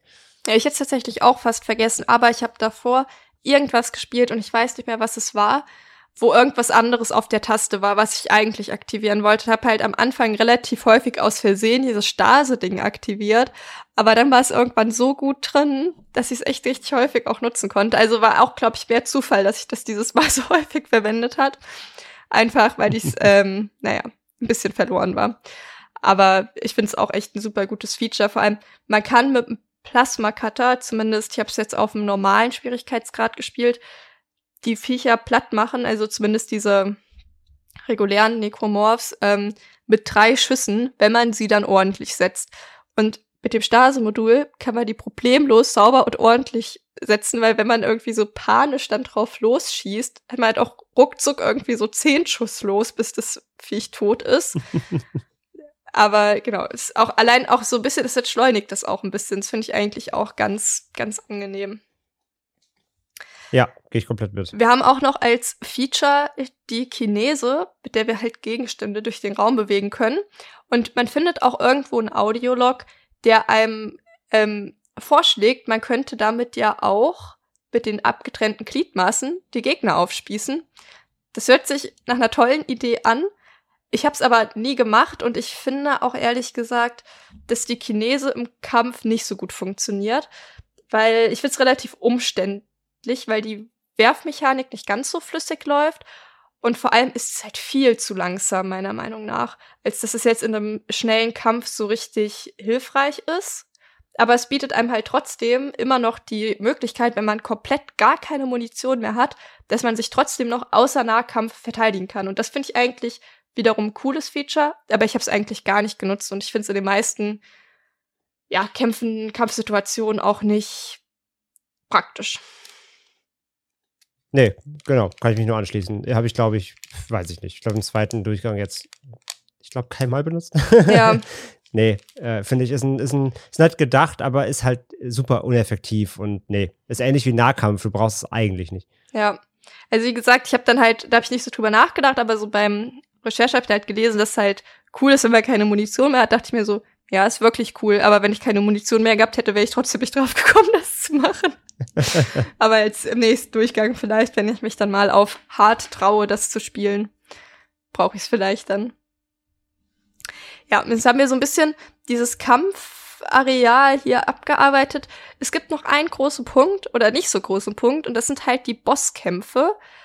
Denn die gibt es außer dem Bosskampf am Ende, wirklich ganz, ganz am Ende, eigentlich fast gar nicht. Also man sollte ja irgendwie meinen, es gibt dann irgendwie immer noch mal, also es gibt ja auch größere Monster, aber so ein richtig, irgendwas mit Bosskampfcharakter gab es eigentlich nur in Level 6.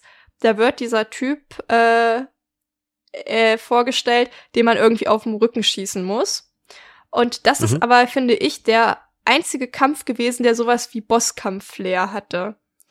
Ich weiß nicht, hat dir das irgendwie gefehlt, dass es nach jedem Level so ein großes Viech gab, was man einmal richtig platt machen musste? Oder fandst du es okay, dass wir jetzt nicht noch mal zusätzlich noch mehr Belastung bekommen haben, weil das Leben eh schon schwer genug ist auf der Ishimura. Ah, du hast ja, also hast halt nicht diese fetten Megabosse, wie man so kennt. Du hast ja immer so Zwischengegner, die ein bisschen härter sind als der Rest. Du hast halt einmal ja diese, dieses ominöse Tenta Tentakelwesen, was dich ein paar Mal durch den Flur zieht. Mhm. Wo man übrigens auch, auch immer wieder geil. Ich finde, wenn du es zum ersten Mal spielst, hast du direkt gerafft, dass das, dass das, dass das Gameplay ist? Äh, es dass, dauert. Du, dass du steuern kannst? Nee, ich hab's nicht. Ich dachte auch, es wäre eine Cutscene. Genau, man denkt halt, es ist eine Cutscene. Das ist halt auch so genial, bis du merkst, okay, ich muss mich selber Oder bist du auf einmal tot. genau, äh, oder so. Ähm, weil da gibt's ja auch wieder so eine Eiterblase, ne? Ja. Diese typischen Trefferzonen, wie man sie halt aus Videospielen eben kennt, die speziell markiert sind. Ähm, genau, also das Ding hast du ja, dann hast du diese, diese, diese fetten Brutes, diese einfach sehr diese Trümmer-Necromorphs, die einfach sehr muskulös und kräftig sind, hast du halt ein paar von im Game. Hast du diese schnellen? Ähm, Genau, dann hast du diese, diese Hunter heißen die, glaube ich, ja. die auch so ein bisschen, ein bisschen krasser sind, die ja auch so komplett, einfach so, die aussehen, als ob du komplett das Innen nach außen gestülpt hast, mhm. die einfach aussehen wie so ein Mensch von innen. Äh, die hast du halt irgendwie drin, ein paar von. Ähm, also du hast halt einfach mehr so ein bisschen stärkere Gegner.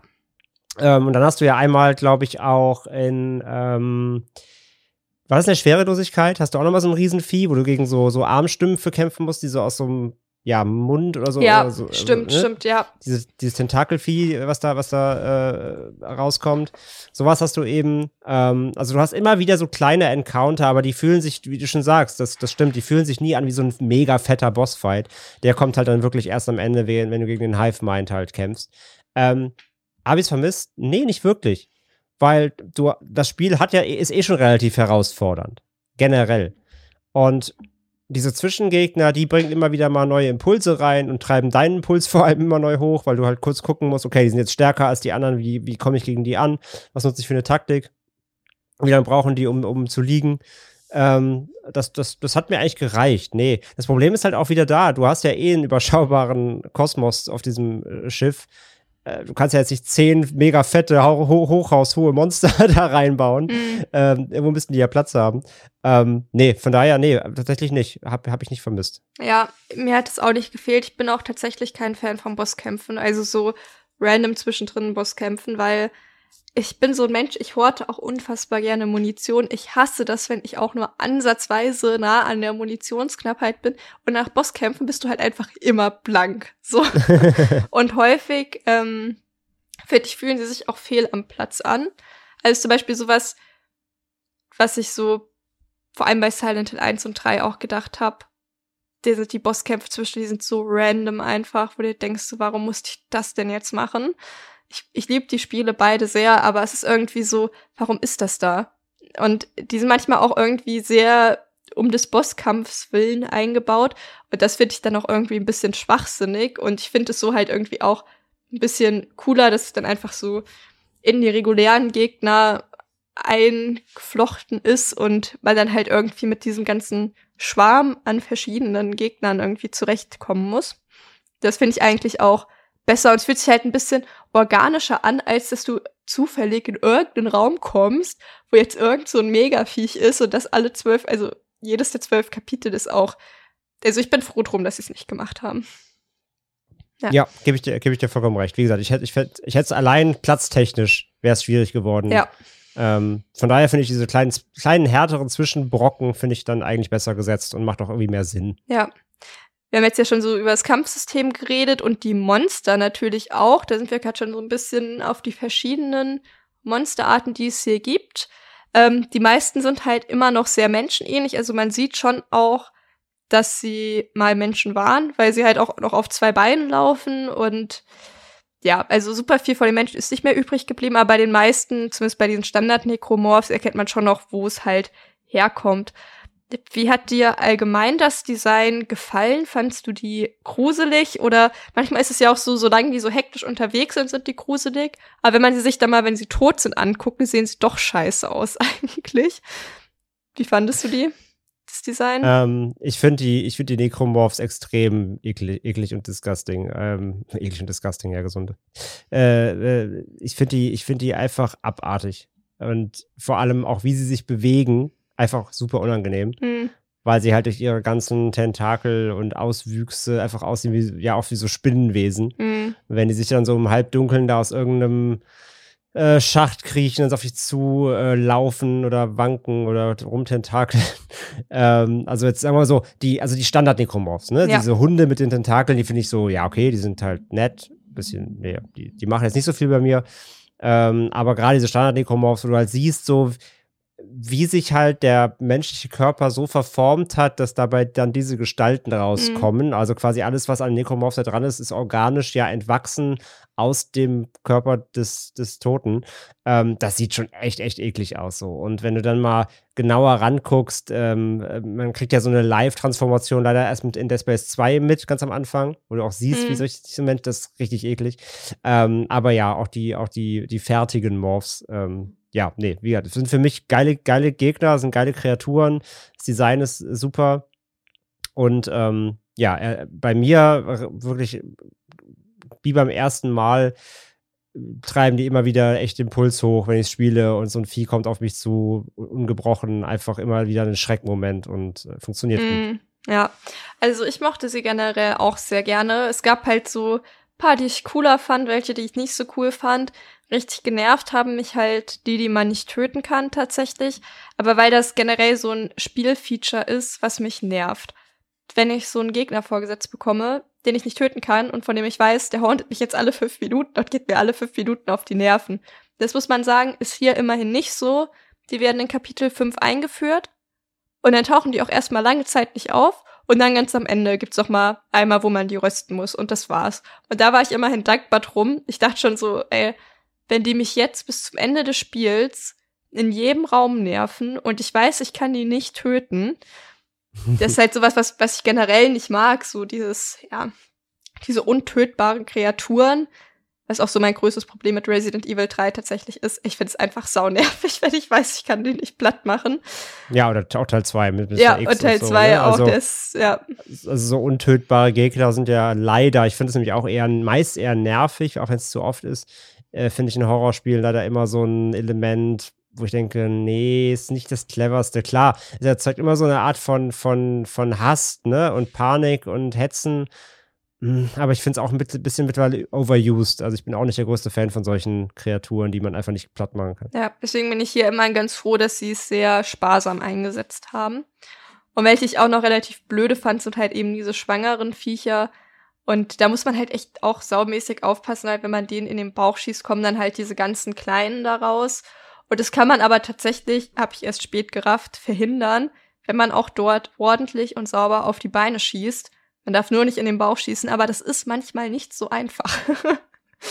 ja, also ja. die, die fand ich auch nervig einfach nur, aber prinzipiell finde ich die eigentlich alle relativ gruselig, obwohl ich tatsächlich die Standard-Necromorphs cooler finde als die Ableger, also auch zum Beispiel als die Hunde, so die machen auch nicht so viel mit mir. Und das finde ich, also ich kann verstehen, dass sie gesagt haben, wir wollen hier so ein bisschen Diversität reinbringen und nicht nur irgendwie, okay, Diversität, das hört sich jetzt auch irgendwie aber ja, im Sinne von, von der Monsterdiversität. Wir wollen ja nicht nur ja. euch zwei Monster-Designs präsentieren. Aber für mich funktionieren nicht alle ganz gleich gut. Aber jetzt, dass ich gesagt habe, okay, das für dich sieht komplett lächerlich aus, hatte ich halt auch nicht. Also im Großen und Ganzen doch schon sehr äh, erfolgreiches Monster-Design, finde ich. Und ich finde, die sehen auch tatsächlich immer noch gut aus. Also das muss ich halt generell zu dem kompletten Spiel sagen ich finde, das sieht nicht schlecht aus. Also ich finde, man kann das auch heute eigentlich noch ziemlich gut spielen, ohne dass man das Gefühl hat, man holt da irgend, weiß ich nicht, ein 80 Jahre altes Ding raus, was irgendwie eigentlich, was man im Antiquariatengeschäft kaufen müsste. Ich finde, es wirkt eigentlich immer noch sehr frisch. Also klar, da ist mittlerweile deutlich mehr zu holen auch, aber man kann das problemlos noch spielen, finde ich. Ja, gehe ich komplett mit. Also wie gesagt, wenn man es auf den neueren Konsolen spielt, auf, ähm, auf Xbox halt am einfachsten, weil da hat es, wie gesagt, äh, Backward äh, Compatibility, auch auf der Xbox Series, auf der neuen, ähm, mit, mit ein bisschen Grafik-Enhancement dann mit drin. Das sieht echt immer noch super aus. Also klar, wenn man sich die ersten Szenen vom Remake anguckt, dann merkt man den Sprung natürlich, gar keine ja. Frage. Ähm, aber nee, für ein, für ein zehn Jahre altes Spiel absolut, das, das geht noch gut. Ja, 15 jetzt, ja. Wir gehen schon mehr ja. auf die 20 zu als auf oh die Gott, 10. Stimmt. Moment, das habe ich falsch gerechnet, natürlich. Klar, 2,8. Ich war bei 2,12. Nee. nee, klar, 15 fast, ja, ja genau. genau. Nee, dafür ist echt noch in Ordnung. Auf gar kein, auf, auf, es ist klar, ne? wir reden jetzt nicht von einem PS1 Pixel-Grafikspiel. Ähm, es sah, sah damals schon echt gut aus für den, für den Release-Zeitpunkt und äh, es geht immer noch gut rein, ja. Ja. Äh, zu dem Schwierigkeitsgrad noch. Auf welchem Schwierigkeitsgrad hast du das Spiel zuletzt gespielt? Äh, ich spiele immer auf normal. Ich bin so ein typischer Normalspieler und mhm. wenn es zu knifflig werden würde, gehe ich sogar auf eher auf easy. Also okay. ich suche ich such bei Spielen generell keine Challenges. Ja. Ähm, ich, ich zock halt, um Freizeit zu haben und Spaß zu haben und nicht um zu fluchen. Ja. Ja, ist bei mir genauso. Also die ersten beiden Mal. Ich bin tatsächlich immer noch auch eher so eine Einfachspielerin, weil ich immer Angst habe, ich schaff's nicht. Und dann gehe ich am Ende immer so mit 800 Schuss Munition da raus und 500 äh, Gesundheitspacks, weil ich dachte, ich schaff's nicht. Und hab's jetzt mich aber getraut, äh, auf normal zu spielen. Und ich fand's auch immer noch vollkommen in Ordnung. Also ich habe eigentlich alle Kämpfe. Es gab schon mal so Ecken, wo ich dachte, okay, jetzt wird's eng, aber halt auch wirklich nach großen Kämpfen, wo es halt auch okay ist, mal ein bisschen weniger Munition zu haben. Und würde mir tatsächlich auch zutrauen, jetzt das nächste Mal auf schwer zu spielen. Ähm, genau, aber so als allgemeine Einordnung jetzt halt auch, wenn wir über einen Schwierigkeitsgrad sprechen, dass wir beide keine Person sind, die alles immer auf schwierig spielen und da, ich habe da auch keinen Bock drauf, an einer Ecke 80 Mal zu hängen. Genau. Und ähm, genau, das gibt's hier aber meine, dennoch meine, auch. Meine, mein Frustlevel ist halt sehr gering. Ja, und deswegen spiele ich, ich spiele halt eben auch, und das ist, tut mir immer so leid, aber ich spiele halt auch die ganzen Souls-Games nicht und sowas. Ne? Ich habe mich da gar nicht weil, erst dran getraut. Also. Weil, weil, das, ist, das ist einfach nicht meins. Ähm, äh, und das liegt nicht daran, dass ich Spiele nicht wertschätze. Also ich finde die Welten geil, ich würde die gerne spielen, aber ich gehöre zu der Fraktion, die sagt, ich zahle für einen Easy-Mode auch 10 Euro, wenn euch das dann lieb ist, liebe Souls-Fan-Gemeinde. Aber dann würde ich es endlich mal spielen können. Deswegen gucke ich das leider immer nur im Let's Play irgendwie. Ja. Hm. Aber nee, es ist mir zu frustig. Ich, ich habe dafür keine Toleranzgrenze, weil dann werde ich genervt und dann höre ich auf. Und das ist, das funktioniert bei mir einfach nicht. Ich habe halt eher so das Ding, ich bin genervt, aber ich habe so einen Ehrgeiz, dass ich trotzdem nicht aufhören kann und ich habe dann halt keinen Spaß mehr, aber zieh halt trotzdem durch. Also bis ich aufhöre, es muss schon echt viel passieren.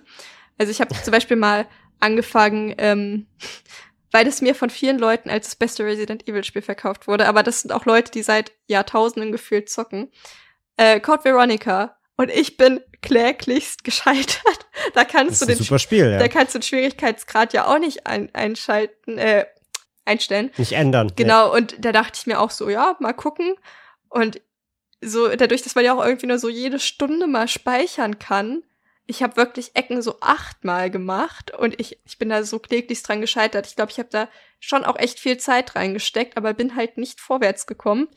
Und ähm, seitdem halte ich großen Abstand von Spielen, die halt sehr kampflastig irgendwie sind und wo ich den Schwierigkeitsgrad nicht einstellen kann, weil ich bemerke halt einfach, es macht mir dann persönlich keinen Spaß mehr. Ne? Ja, genau.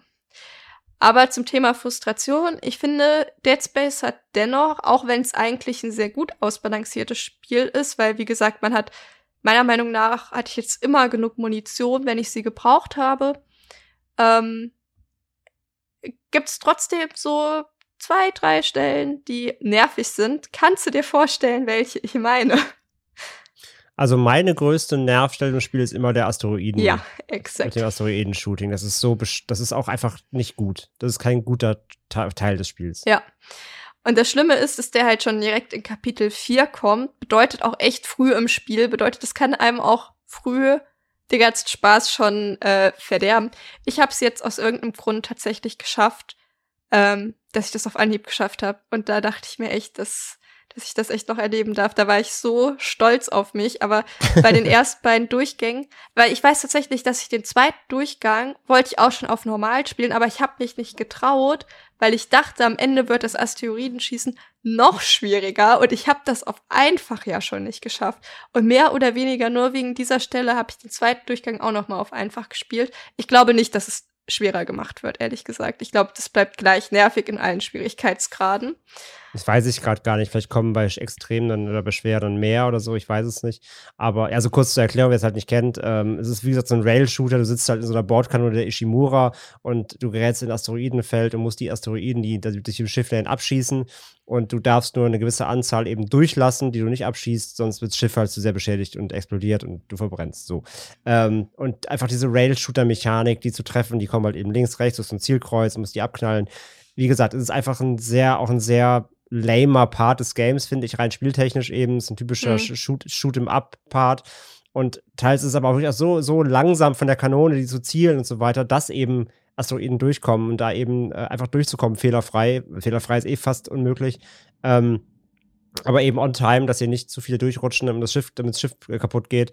Ähm, ja, kostet dich schon mal drei, vier Versuche. Und das ist einfach so ein Nerv, Nerv-Part des Games. Ähm, und wie gesagt, für mich auch so eigentlich das schlechteste, der schlechteste Abschnitt des Spiels da mit dem Shooting.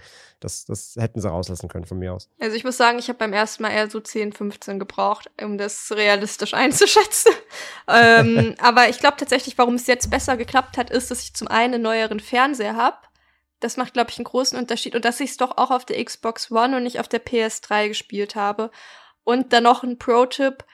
Helligkeit ganz hochschrauben, dann sieht man diese blöden Steine besser. Früher. Und ja. das habe ich auch gemacht. Ich habe die danach wieder ein bisschen runtergeschraubt. Aber ich dachte mir so, wem will ich was beweisen? Das ist mir sowas von egal, wenn ich hier gemogelt durchkomme. Hauptsache, ich komme hier irgendwie durch. Das verstehe ich. Ähm, ja, ist halt einfach eine blöde Ecke irgendwie. Genau, das noch so als Tipp dazu. Und ich glaube halt tatsächlich, ähm, wie gesagt, das mit so ein bisschen besseren Fernseher und auch der leichten Hochskalierung, dass das schon auch noch mal einen ordentlichen Unterschied macht. Ähm, ich weiß nicht, ob ich es auf der PS3 geschafft hätte. Oder vielleicht hatte ich auch einfach mehr Glück als alles andere in dem Moment. Na, es läuft halt auf den neuen Konsolen ein bisschen smoother halt, ne? Ja. Also die Originalversion, so die Bildrate ist ein bisschen verbessert leicht und es läuft ein bisschen smoother und dadurch ist auch die Steuerung bei dir gerade bei dem Abschnitt noch mal ein bisschen äh, genauer vielleicht und ja. Ja. Genau. Und dann gibt's noch, ähm, als wir auch tatsächlich das erste Mal auf diese untötbaren Dinger ähm, treffen, noch in Kapitel 5 ein Areal, da habe ich am Anfang das erste Mal unfassbar doll dran gehangen. Da ist man ähm, in einem Raum mit zwei von diesen Viechern, die man nicht töten kann, und ganz vielen anderen. Und man muss da irgendwie drin überleben, bis unsere liebe Miss Daniels uns die Tür öffnet. Und das dauert. Und ich hab, ähm, bin mir auch ziemlich sicher, dass es gar nicht mal reicht zu überleben, weil ich habe das probiert und die hat die Tür nicht aufgemacht. Ich glaube, man muss sogar ein Mindestmaß an anderen Monstern umbringen, damit die getriggert wird, die Tür aufzumachen. Und ich glaube, ich habe da, als ich das erste Mal gespielt habe mit meiner Mitbewohnerin und meinem besten Freund, auch locker 15 Anläufe für gebraucht. Wir haben uns vielleicht ein bisschen dumm angestellt, weil wir auch die Stase-Funktion nicht ähm, verwendet haben. Aber es ist auf jeden Fall auch, finde ich, eine sehr, sehr schwierige Stelle. Vor allem, weil du eben nicht mit einfach durch die Gegend laufen da irgendwie rauskommst. Obwohl es tatsächlich leichter ist, wenn du ein paar Viecher umgebracht hast, durch die Gegend zu laufen, logischerweise, weil dich weniger jagen. Aber das ist auch noch eine Ecke, vor der ich jetzt jedes Mal Angst hatte und für die ich dieses Mal auch, ich glaube, drei Anläufe gebraucht habe, obwohl ich einen Plan und eine Mission hatte und wusste, was ich tue. Ja, ja kann ich auch verstehen, absolut. Wie gesagt, also ich finde die eher nervig. Ähm, ich glaube, große Schwierigkeiten hatte ich nicht. Aber generell als Element fand ich es ein bisschen nervig, so, ja. Ja. Und dann noch ähm, zum großen Finale tatsächlich. Ähm, das habe ich mir beim zweiten Durchgang, den ich gemacht habe, komplett gespart, weil ich das beim ersten Mal so fürchterlich fand. Und ich fand es auch wieder total fürchterlich. Und ich finde, das ist ein sehr schlechter Abschied für dieses Spiel, für das letzte Kapitel, weil man mehr oder weniger noch mal vier, fünf große Areale hat in einem Kapitel. Man ist die ganze Zeit nur am Ballern und ich bin wirklich aus fast jedem Areal komplett ohne Munition raus und dass ich am Ende diesen Bosskampf irgendwie geschafft habe, das ist auch mehr Glück als alles andere oder weil da halt auch noch dann noch mal genug Munition rumlag, aber dieses letzte Level finde ich so unfassbar nervig und das finde ich halt schade. Ähm, das ist halt dann so der Abschied von diesem Spiel halt ist. Es ist nicht der stärkste Abschnitt im Spiel, sicherlich nicht. Ähm, es, es, arbeitet halt stark auf den Bosskampf natürlich hin, klar. Ja, aber ich finde halt, das ähm, ist es halt, man hat ja nicht diesen Bosskampf, sondern man hat halt ein Areal mit groß, mit vielen Viechern, hm. ist achtmal halb tot, kommt da irgendwie rausgekraxelt, kommt in noch ein Areal, kommt noch ein Areal, dann verschiebt man diesen Marker und dann hat man den Bosskampf. Und ich bin halt, also, das ist so unfassbar anstrengend, weil ich halt wirklich auch auf dem letzten Loch da richtig gepfiffen habe, um da irgendwie durchzukommen. Und ich weiß ja. ganz genau, wenn ich es nochmal spielen würde, ich würde mir den Bosskampf sparen. Also ich würde jetzt das Kapitel auslassen, glaube ich. ja, du hast halt, du hast halt, ähm, also de, de, den Marker, das ist halt, das ist halt Fleißarbeit wieder. Mhm. Und dann kommst du ja in dieses, in dieses Labor wieder zurück. Ähm, und dann hast du halt, naja, dieses freie Areal, da kommen ja diese, diese kleinen Mini-Spinnenviecher, ganz viele. Da hast du wieder, da hast du wieder diese, diese Mini-Gegner, wo ein Flammenwerfer gut wäre, aber den kann man nicht gebrauchen halt, deswegen lässt man ihn halt weg. Ähm, und äh, dann hast du halt ja nochmal diese Fetch-Aufgaben. Also alles treibt dich ja immer wieder da rein. Du hast ja super, du, du, ich finde, das Spiel streckt sich da so ein leicht ein bisschen, weil du halt ähm, immer wieder noch was machen musst, bevor es dann wirklich zum Final Fight ja. irgendwie kommt. Ähm, also der, das, das, das, Kapitel 12 könnte locker auch kürzer sein, aber da, ich will es jetzt nicht zu negativ sagen, aber so ein bisschen, bisschen gestreckt fühlt sich dann hier und da schon an. Ja. Ähm, weil, weil du noch mal das machen musst und dann doch hier noch mal und da noch mal und hast ja dann auch am Ende noch, noch mal ähm, nochmal eine schwerelosen Passage auch mit den Ventilatoren und so weiter. Also du kommst dann noch an relativ viele Punkte, ähm, die, die abzuarbeiten sind. Und ja, so vielleicht ein bisschen böse gesagt kann man sagen, das Final Chapter ist so ein bisschen, fühlt sich ein bisschen nach Arbeit an. Ja, total. Ähm, weil, du, weil, du, sehr vom Finale abgehalten wirst eine lange Zeit. Ja, und da möchte man ja das, einfach nur hin. Das, das, das stimmt vielleicht. Ja, aber, aber das liegt ja auch daran, weil es halt startet mit dem, es startet mit dem, mit dem Marker und du hast das Gefühl, jetzt gleich ist es vorbei und dann kommt aber noch mal eine Stunde oder so. Mhm. Und ähm, genau, das, das, das, das, das würde ich auch sagen, ja. Also es ist, wie gesagt, ist immer noch ein gutes, ein gutes Kapitel, weil klar, also es, im Gameplay ändert sich ja nichts. Aber wenn man halt so der Zielgeraden, man sieht die Zielgerade schon und dann muss man aber echt noch mal zig, zig Aufgaben erledigen, bis es dann wirklich zum Bossfight irgendwie wirklich kommt. Ähm, ja, ver verstehe ich schon, wie gesagt, ist jetzt nicht, ist jetzt nicht super negativ, aber ähm, hätte insgesamt könnte der, der, das Kapitel 12 schneller zur Sache kommen. Mhm. Denke ich auch. Ja, das sind so die einzigen drei Stellen, wo ich sage, okay, die sind eigentlich ein bisschen unbalanciert gewesen. Sonst würde ich sagen, habe ich in meinem einfachen Schwierigkeitsmodus schon auch das bekommen, was für mich damals als komplette Anfängerin machbar war, weswegen ich es auch total als einsteigerfreundliches Spiel bezeichnen würde. Ähm, vor allem jetzt vielleicht für die, die sonst eigentlich eher so halt die Filme gucken und noch nicht so viel gespielt haben und sich fragen, hm, ist das was für mich? Ich würde sagen, versucht es auch ruhig, wenn ihr nicht so viel Erfahrung habt. Das funktioniert bei dem Spiel, denke ich, wirklich, wirklich gut. Ich kann das empfehlen aus eigener Erfahrung. Ähm, man bekommt genug Munition eigentlich die meiste Zeit. Man weiß, was man tun muss. Es ist machbar. Und auch jetzt auf dem normalen Schwierigkeitsgrad hatte ich auch das Gefühl, ich habe das bekommen, was ich vom normalen Schwierigkeitsgrad erwarte. Obwohl ich mir gar nicht so viel so sicher war, ob es wirklich ähm, so viel schwieriger war. Ja, ich glaube, schon hm. ein bisschen weniger Munition oder so, ich weiß es nicht genau. Ja, ja, also du findest halt weniger Munition, es ist weniger gedroppt, also kommst schneller in, in die ja, eigentlich ja das, was Survival Horror ja ausmacht, ne? dass Ja. du ein bisschen immer in der Bredouille bist, ein bisschen sparsam umgehen musst. Ja, auch das, womit Silent Hill und Resident Evil halt ja auch äh, groß geworden sind, ähm, dass du ein bisschen auf deine Ressourcen achten musst. Das hast du dann halt, umso höher du ähm, den Schwierigkeitsgrad stellst, auf jeden Fall, dass du eben nicht so einen Über Überfluss dann, wie du sagst, am Ende mit 800 Munition end, äh, Mm. beendest. Das wird dir, das wird dir dann im- auf schwer nicht passieren. Genau. Ähm, ja, also allgemein da auch ein gut ausbalanciertes Spiel. Wir haben jetzt noch ein Part und das ist so ein bisschen das Sounddesign, was hier, finde ich, ganz, ganz besonders ist. André, magst du ein bisschen mal beschreiben? Äh, gerne, ähm, klar. Also das Sounddesign ist sicherlich, kann man sagen, so der, naja, nicht wirklich heimliche, aber Star des Spiels. Mhm. ähm, äh, die, der Großteil der Atmo, des Horrors, der Spannung und des Nervenkitzels und der Angst, die sich vielleicht auch mit Spielen dann breit macht, je nachdem, wie anfällig man eben für Horrorspiele ist, ähm, kommen über den Sound. Ja. Und äh, da haben sie einfach ganze Arbeit geleistet, wie unfassbar detailliert das gesamte Sounddesign ist. Ist der Knaller halt. Mhm. Ähm, du hast halt generell dieses leichte Dröhnen dieses Raumschiffs. Alles klingt so ein bisschen mechanisch und du hörst halt ähm, Rohre und wie mal Dampf und hier und da. Also alles, was so ein, so ein arbeitendes äh, technisches Raumschiff mit sich bringt.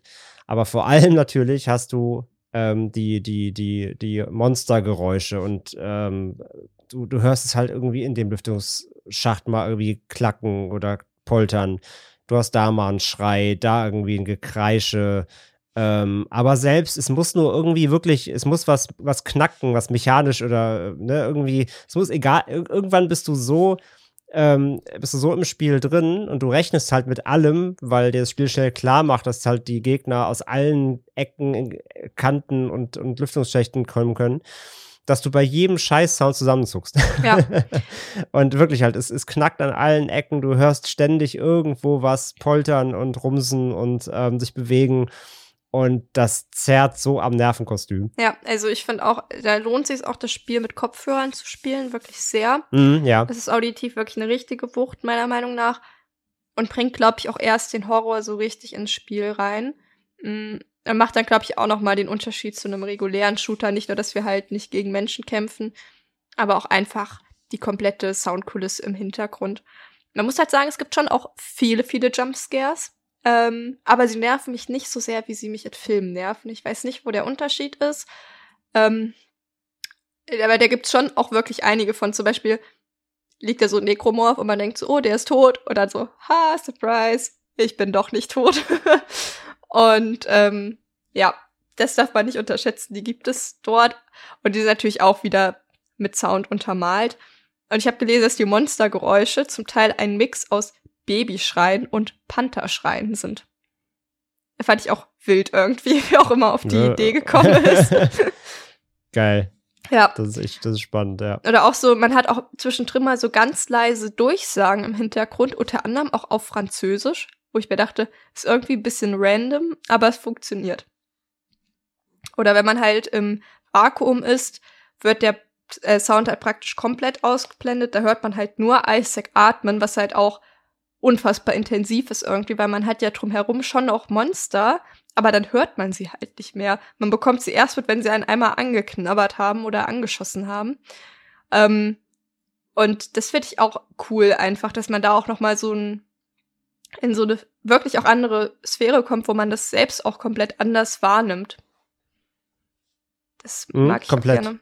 Ja, absolut. Also wie gesagt, ich finde der, ähm, der, der, der Sound, der Sound ist das oder das Sounddesign ist das, was sich in das, in das Game so richtig dann reinzieht. Ja. Also alles andere nimmt dich schon mal mit, aber das Sounddesign fesselt dich dann. Und wie gesagt, ähm, bei mir, bei mir kommt fast die gesamte Anspannung, die ich habe. Also ich bin bei Horror-Games durchaus wirklich immer ziemlich on the edge, muss ich sagen. Mhm. Ähm, vielleicht auch mal für unsere HörerInnen, die sonst unsere Filmfolgen lauschen. Mittlerweile auch bei Horrorfilmen bin ich ja schon dankbar, wenn ein Film mich mal wieder irgendwie kriegt durch irgendwas. Ähm, man ist ja dann doch irgendwie schon abgestumpft mittlerweile oder kennt halt zumindest viele, viele ähm, ja, Tricks oder den Rhythmus von Horrorfilmen und so weiter. Und bin da mittlerweile leider ähm, meist relativ unanfällig. Bei Horror Games ist das was ganz was anderes. Mhm. Da funktioniert halt dieser mittendrin Aspekt, dass du selber halt die Handlung übernimmst, dass du selber steuern musst. Du stehst im dunklen Gang, du siehst hinten irgendwie schummriges Licht, du musst da jetzt hingehen. Das macht keiner für dich und du kannst, äh, du kannst dich zurücklehnen, sondern du bist mittendrin und das funktioniert bei mir einfach ähm, nach wie vor ungebrochen. Also bei Horrorspielen kacke ich mich immer noch regelmäßig ein. Das, das, das funktioniert ungebrochen. Also wenn ich mich mal gruseln will, dann eher mit, also richtig gruseln will, dann eher mit dem Game. Ja.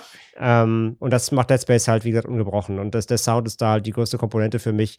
Wie gesagt, wenn ich dadurch einen Gang, äh, wie haben wir gesagt, stampfe, langsam stampfe, ähm, und hinter mir irgendwie knackt was, ich drehe mich halt sofort um so im, im Game und bin so, what, was war das? Und meistens ist erstmal gar nichts da, weil sie sich natürlich auch oft verarschen. Und spätestens dann aber hinter der nächsten äh, dritten Ecke stehen dann wieder zwei Viecher, da kommen durch, ein, durch Ja. die Decke gesprungen. Ähm, nee, das ist schon Wahnsinn. Also da haben sie wirklich alle Arbeit geleistet und da merkt man auch, dass da sehr, sehr viel Arbeit und Detailfreude reingeflossen ist. Ja, total. Also die Musik ist halt auch das, was so den Stress manchmal auch richtig auslöst, wenn die schon losgeht und man denkt, oh Gott, was passiert Ja. jetzt? Hier kommt stressige Musik. Manchmal halt auch an Ecken, an denen es überhaupt nicht nötig ist, aber dass man direkt schon wieder in Alarmbereitschaft äh, oder auch, wenn man die äh, Necromorph schon irgendwo laufen hört, aber man sieht sie nicht, aber das ist so, okay, das ja, ist wo äh, sind sie? Wo sind sie? Wo sind sie? suspicious oder auch, es gibt auch an manchen Ecken, man sieht so einen Schatten vorbeihuschen, man hört aber nichts. Das ist auch eine gute Kombo. Man ist so, okay, ich habe da gerade was gesehen, aber wo Ja, mit ist solchen, es? Fall, mit solchen False Scares arbeiten sie halt eh relativ viel. Ja. Dass du schon mal so einen Teaser bekommst oder manchmal eben passiert auch gar nichts, aber genau, du siehst irgendwie einen Schatten, du siehst irgendwas huschen, aber dann erstmal kommt gar nichts und irgendwann erwischen sie sich dann trotzdem wieder. Ja, genau. Ja, wir sind soweit mit den Punkten, die wir abarbeiten wollten, fertig. Nun kommt's Fazit. André, weißt du, wie lange du ungefähr für das Spiel gebraucht hast?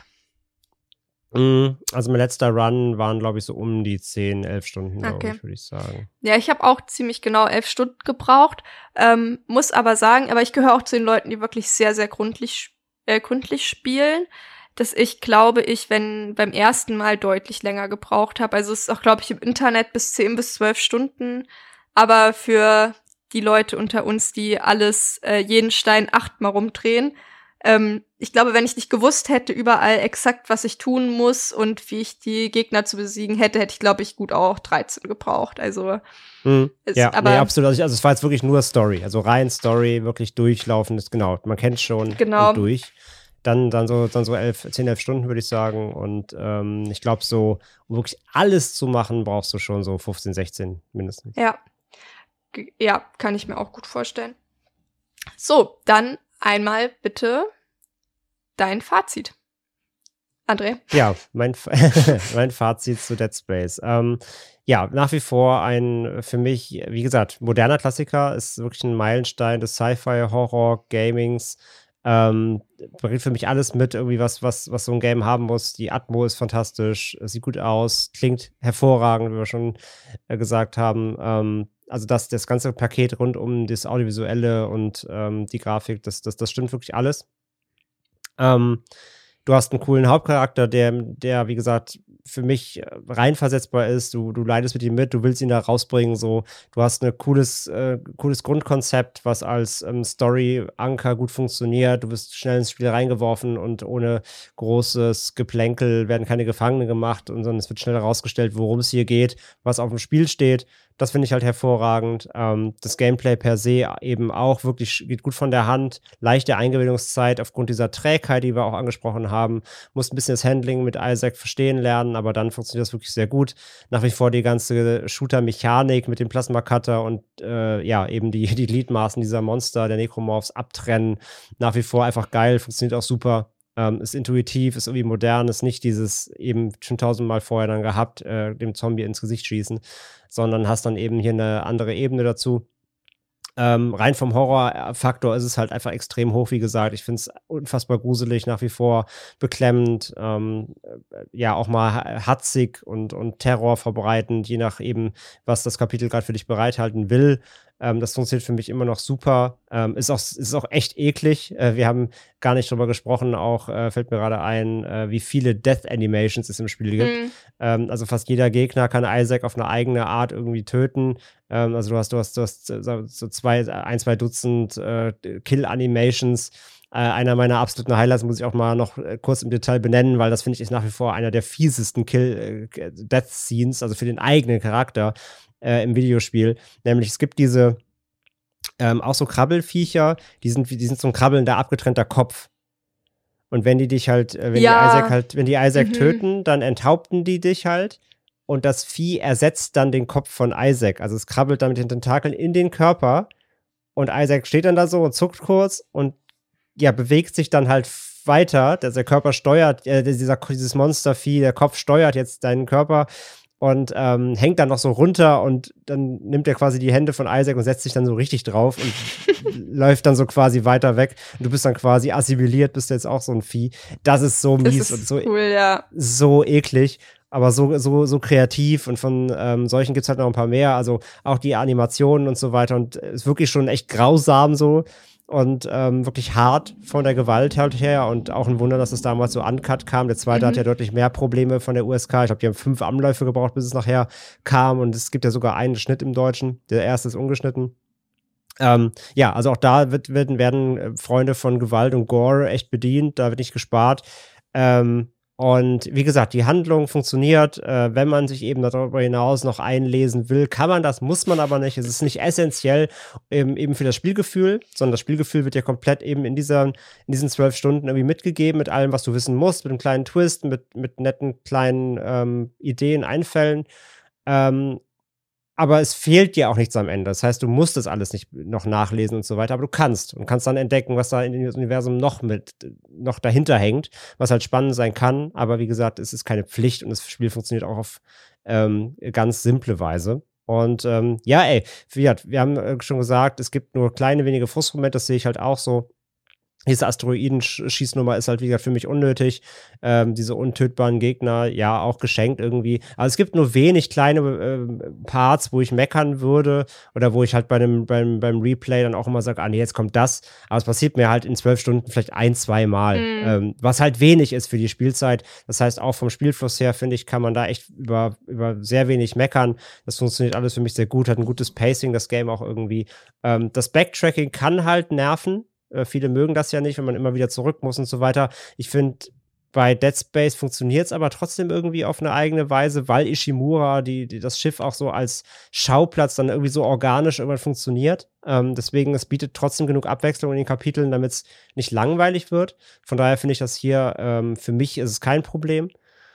Und ja, letzten Endes, ähm, wie gesagt, bin ich auch mit den, mit den Bosskämpfen soweit zufrieden, soweit sofern es die wirklich gibt halt. Der letzte ist ja eigentlich der einzig wirklich wahre und der ist auch äh, sehr, sehr solide und ähm, funktioniert zwar nach typischem Game Boss-Muster, ne, schießt auf die markierten Stellen, so mehr oder weniger, ähm, ist aber dafür, dass es nicht äh, overused wird im Spiel, absolut okay. Hm. Ähm, von daher insgesamt für mich Dead Space wirklich ein hervorragendes Spiel, ein tolles Horror-Game, ein tolles Horror-Sci-Fi-Game, äh, von denen es halt eh nicht so super viele gibt, einfach. Oder auch eine lange Zeit einfach nicht viel kam in dem, in dem, in dem Genre.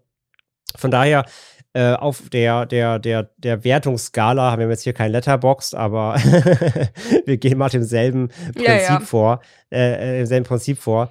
Ähm, äh, gebe ich Dead Space 1 viereinhalb von fünf. Mhm. Es ist für mich fast ein perfektes Game. Wie gesagt, es gibt kleine Einzelheiten, über die man hier und da meckern kann. Von daher zücke ich mal jetzt nicht die Höchstwertung, ähm, aber es ist schon wirklich ein, ein Meilenstein des modernen Horror-Gamings. Ich gehe da bei den meisten Sachen eigentlich mit. Ich habe halt, glaube ich, so ein, zwei mehr Ecken, die ich halt ein bisschen nervig fand. Ähm, was ich halt, wie gesagt, ein bisschen nicht so cool finde, ist halt die abwechslungsreicheren Settings, die ich mir irgendwie gewünscht hätte.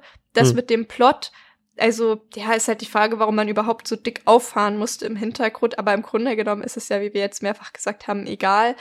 Ich finde generell, ich meine, ich hätte das Spiel nicht dreimal gespielt, wenn ich es irgendwie blöd finden würde. Das ist ja irgendwie so ein Film, guckt man vielleicht aus Versehen noch ein zweites Mal, aber komplett durchspielen irgendwie nicht bei Spielen, die man überhaupt nicht leiden kann. Ja. Ähm, ich finde auch, ich mag die Kämpfe im Großen und Ganzen. Ich mag vor allem halt aber das Sounddesign und die komplette Atmosphäre. Ich mag wirklich gerne, dass ich dort nicht so verloren bin, dass man immer weiß, was man zu tun hat. Ähm, dadurch ist es auch einfach, man kann das auch gut, ohne jetzt zu viel nachdenken zu müssen, einfach spielen. Und das finde ich halt irgendwie auch mal ganz nett. Es ist tatsächlich, obwohl es irgendwie schon anspruchsvoll ist, ist es für den Kopf nicht so viel, finde ich. Und ähm, dazu kommt, finde ich, noch eine sehr angenehme Spielzeit, dass man zum einen die Möglichkeit hat, weil ich gehöre auch zu den Leuten, die nicht so viel auf einmal tatsächlich spielen. Man kann das halt wirklich auch in den Kapiteln halt spielen oder mal zwei Kapitel spielen. Man hat immer eine angenehmen Cut. Ich habe auch für jedes Kapitel relativ gleichbleibend fast eine Stunde gebraucht, mit einer Ausnahme. Ähm, das finde ich auch eigentlich immer ganz cool, weil manchmal ist man ja auch so, dass man gar nicht weiß, wo man jetzt aufhören soll, dass man wieder gut reinkommt. Das Problem hat man hier nicht. Und auch sonst finde ich, ist das eine gute Spielzeit für so ein Horrorspiel. Ich mag es auch wirklich sehr gerne. Ich gebe dem vier von fünf. Als letzten Tagespunkt haben wir natürlich noch das Remake. Und die Frage ist, hast du Bock drauf? Ich habe mega Bock drauf tatsächlich. Und also ähm, das wird jetzt auch mal wieder dann ein Remake, was glaube ich, ähm, wir haben ja schon gesagt, das Original sieht immer noch gut aus. Das kann man noch gut spielen. Das heißt, ist es notwendig? Nicht unbedingt. Aber macht es irgendwie Sinn? Ja, weil ich glaube, dass man halt mit dem modernsten Stand der Technik, und das sieht man jetzt eben auch bei Callisto-Protokoll, dem neuen Spiel eben von, von den Visceral-Leuten, den ehemaligen, ähm, dass so ein, so ein Horror-Sci-Fi-Ding im modernen Gewand noch mehr, mehr Möglichkeiten bietet. Ja, mhm. du kannst, du kannst noch fieser sein, du kannst noch detaillierter sein, du kannst noch geilere Lichtstimmung erzeugen, du kannst noch geileres Sounddesign mit 7.1 Abmischung, whatever erzeugen. Also du kannst da, glaube ich, noch mal viel machen. Und ähm, deswegen bin ich da wirklich heiß drauf, um zu sehen, wie jetzt noch mal so eine Modernisierung dieser Formel, die eh für mich schon immer noch super funktioniert, ähm, was die jetzt mitbringen kann. Und sie haben ja auch schon gesagt, so, dass sie auch am Gameplay-Loop und so weiter nichts ändern werden. Die versuchen das schon so komplett original zu erhalten. Und ja, ich bin wirklich echt gespannt, wie das funktionieren kann. Ja, ich habe ähm, so mittelmäßig Bock drauf. ähm, aber ich glaube, es liegt auch daran, dass ich, wie ja auch schon bei Filmen, ich habe ja auch kein Problem damit, Filme in einer schlechten Qualität zu sehen. Ne? Also ich bin da einfach nicht so, dass das was ist, worauf ich viel Wert lege. Ähm, weswegen ich auch mir dieses Spiel andenke und denk so, ja, also ich sehe das und denk so, ja, passt doch.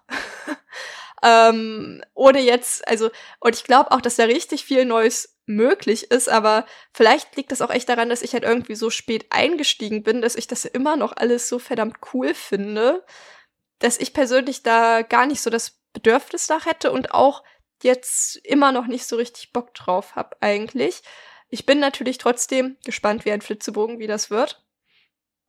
Aber so von meiner Seite aus, ich glaube halt, es hätte sich vielleicht gelohnt, wenn man noch ein bisschen länger gewartet hätte, so bis dieses Spiel eigentlich unspielbar ist. So, ich finde, das ist dann so wie bei Filmen auch Filme, die irgendwie immer noch gut funktionieren, da brauche ich persönlich kein Remake von. Also kann man schon machen, aber ich freue mich halt eher bei Filmen über Remakes, wo ich mir denke, gut, die sind auch eingestaubt. Die haben es auch einfach mal nötig, in die neue Zeit gebracht zu werden. Und ich finde, das ist bei Dead Space nicht so richtig so.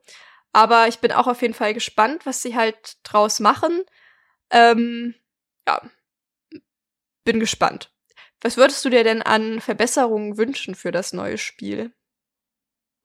Dass sie, dass sie das Asteroidending rauslassen. Ja, außer, außer ich glaube, wenn die das wieder einbauen, das wäre übel. Ja, Weil ich glaube, also so gesagt, alle hassen dieses, dieses Feature von dem Spiel. Ja, aber da sie schon echt, echt beto oft betont haben, Interviews, dass sie halt das gesamte Gameplay und eigentlich alles nicht alles wirklich eins zu eins belassen wollen werden, glaube ich fast, dass es drin sein wird. Ähm, ich hoffe einfach dann, dass sie verbessern, dass es ja. einfach ein bisschen eingängiger ist, intuitiver ist, dass es sich besser steuern lässt, dass man da einfach nicht so, ein, so eine Krampf-Situation Krampf hat, jetzt wie im Original. Ähm, also da einfach so ein bisschen den, den, den, Fluss verbessern natürlich, so ein bisschen das Handling optimieren noch, da geht halt dann schon, denke ich, noch mehr, ein bisschen, bisschen agiler, ohne aber eben diese, doch diese Langsamkeit daraus natürlich äh, nicht rausnehmen, aber ich glaube, ein bisschen so vom Handling her kann man auch noch optimieren. Ähm, und ja, ey, sonst habe ich eben nicht so viel. Äh, das, mhm. sind, das sind ja so meine, meine Punkte irgendwie. Ähm, also wie gesagt, ich, ich glaube halt vor allem, dass es rein von der gesamten Stimmung einfach nochmal noch mal ein neues Level wird. Ja. Wie gesagt, ich, ich sehe es bei Callisto, ähm, dass das, was damit auch nochmal jetzt mit, mit, mit, mit Schatten und, und Lichteffekten noch gemacht werden kann, ist der Wahnsinn. Ähm, das ist, wirkt ja auch alles nochmal detaillierter und, und, und, und garstiger und äh, auch ekelhafter in vielen Situationen. Das spart ja auch nicht mit Gore. Also mal gucken, ähm, was, sie, was sie da noch rausholen können. Das ist so, glaube ich, das, wo ich am meisten gespannt bin. Also meine Wünsche, wie gesagt, vor allem eher ein bisschen dieses Handling optimieren, damit man auch wirklich an den Fruststellen nicht mehr frustet, weil es die Technik ähm, verursacht, mhm. sondern wenn dann einfach nur, weil man halt einfach zu schlecht ist. ja.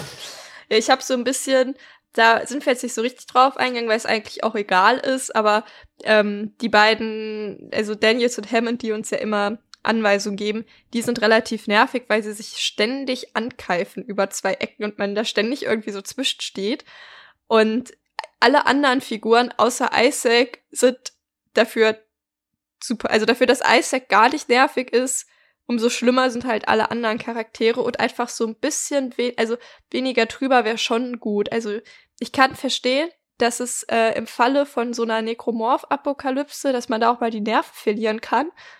Aber ein bisschen weniger anstrengend wäre trotzdem nicht schlecht für, für die Leute, die spielen. Ähm, dann halt so die, dass halt die Umwelt ein bisschen lebendiger gestaltet wird. Und ich glaube, das ist halt tatsächlich was, was jetzt halt kommt, was ich so ein bisschen bemängelt habe, dass alles relativ gleich aussieht. Dass die halt ein bisschen lebendiger irgendwie wird. Aber auch, dass man zum Beispiel ein bisschen mehr mit der Umwelt interagieren kann, weil da gibt es zum Beispiel da mal Röntgenaufnahmen ähm, an der Wand und man kann die sich einfach nicht angucken. Und so Sachen, dass man mm, sich ja, halt, das ist ein guter, das ist ein guter Punkt. Dass man sich einfach mal so ein paar Sachen, ohne dass man damit jetzt was machen muss, als man das einfach mal angucken kann, weil man sich denkt, so, oh, das sieht cool aus, das möchte ich mir gerne mal angucken.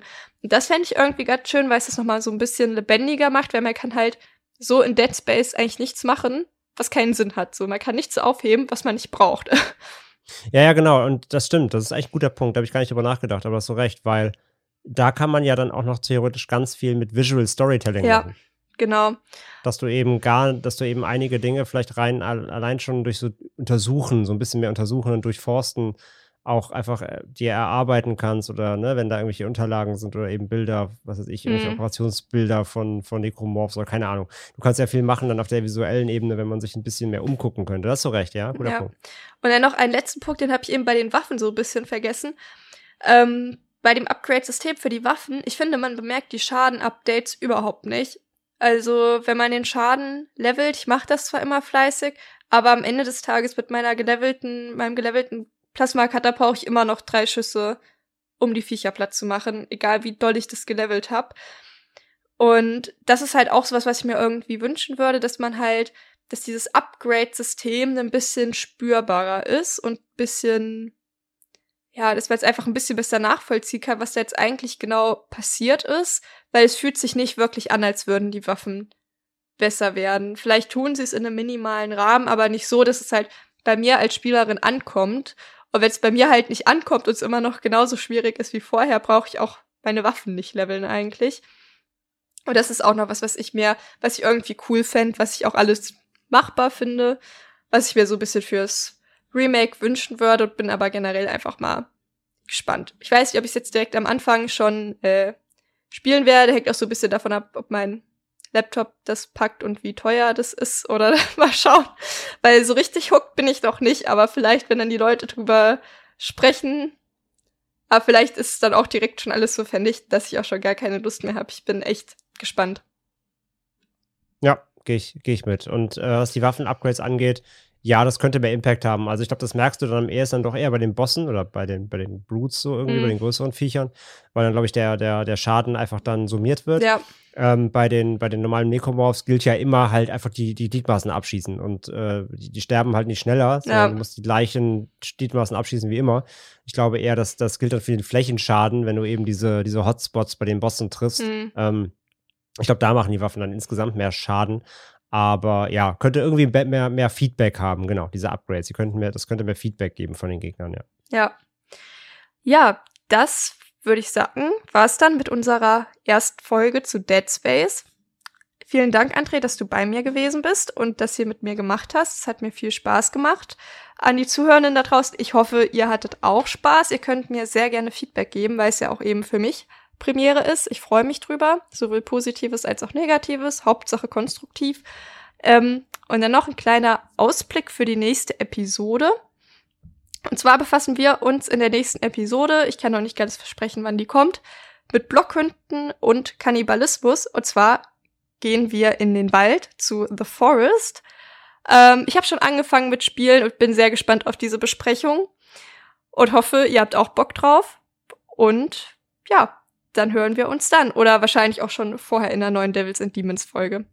Vielen Dank, André.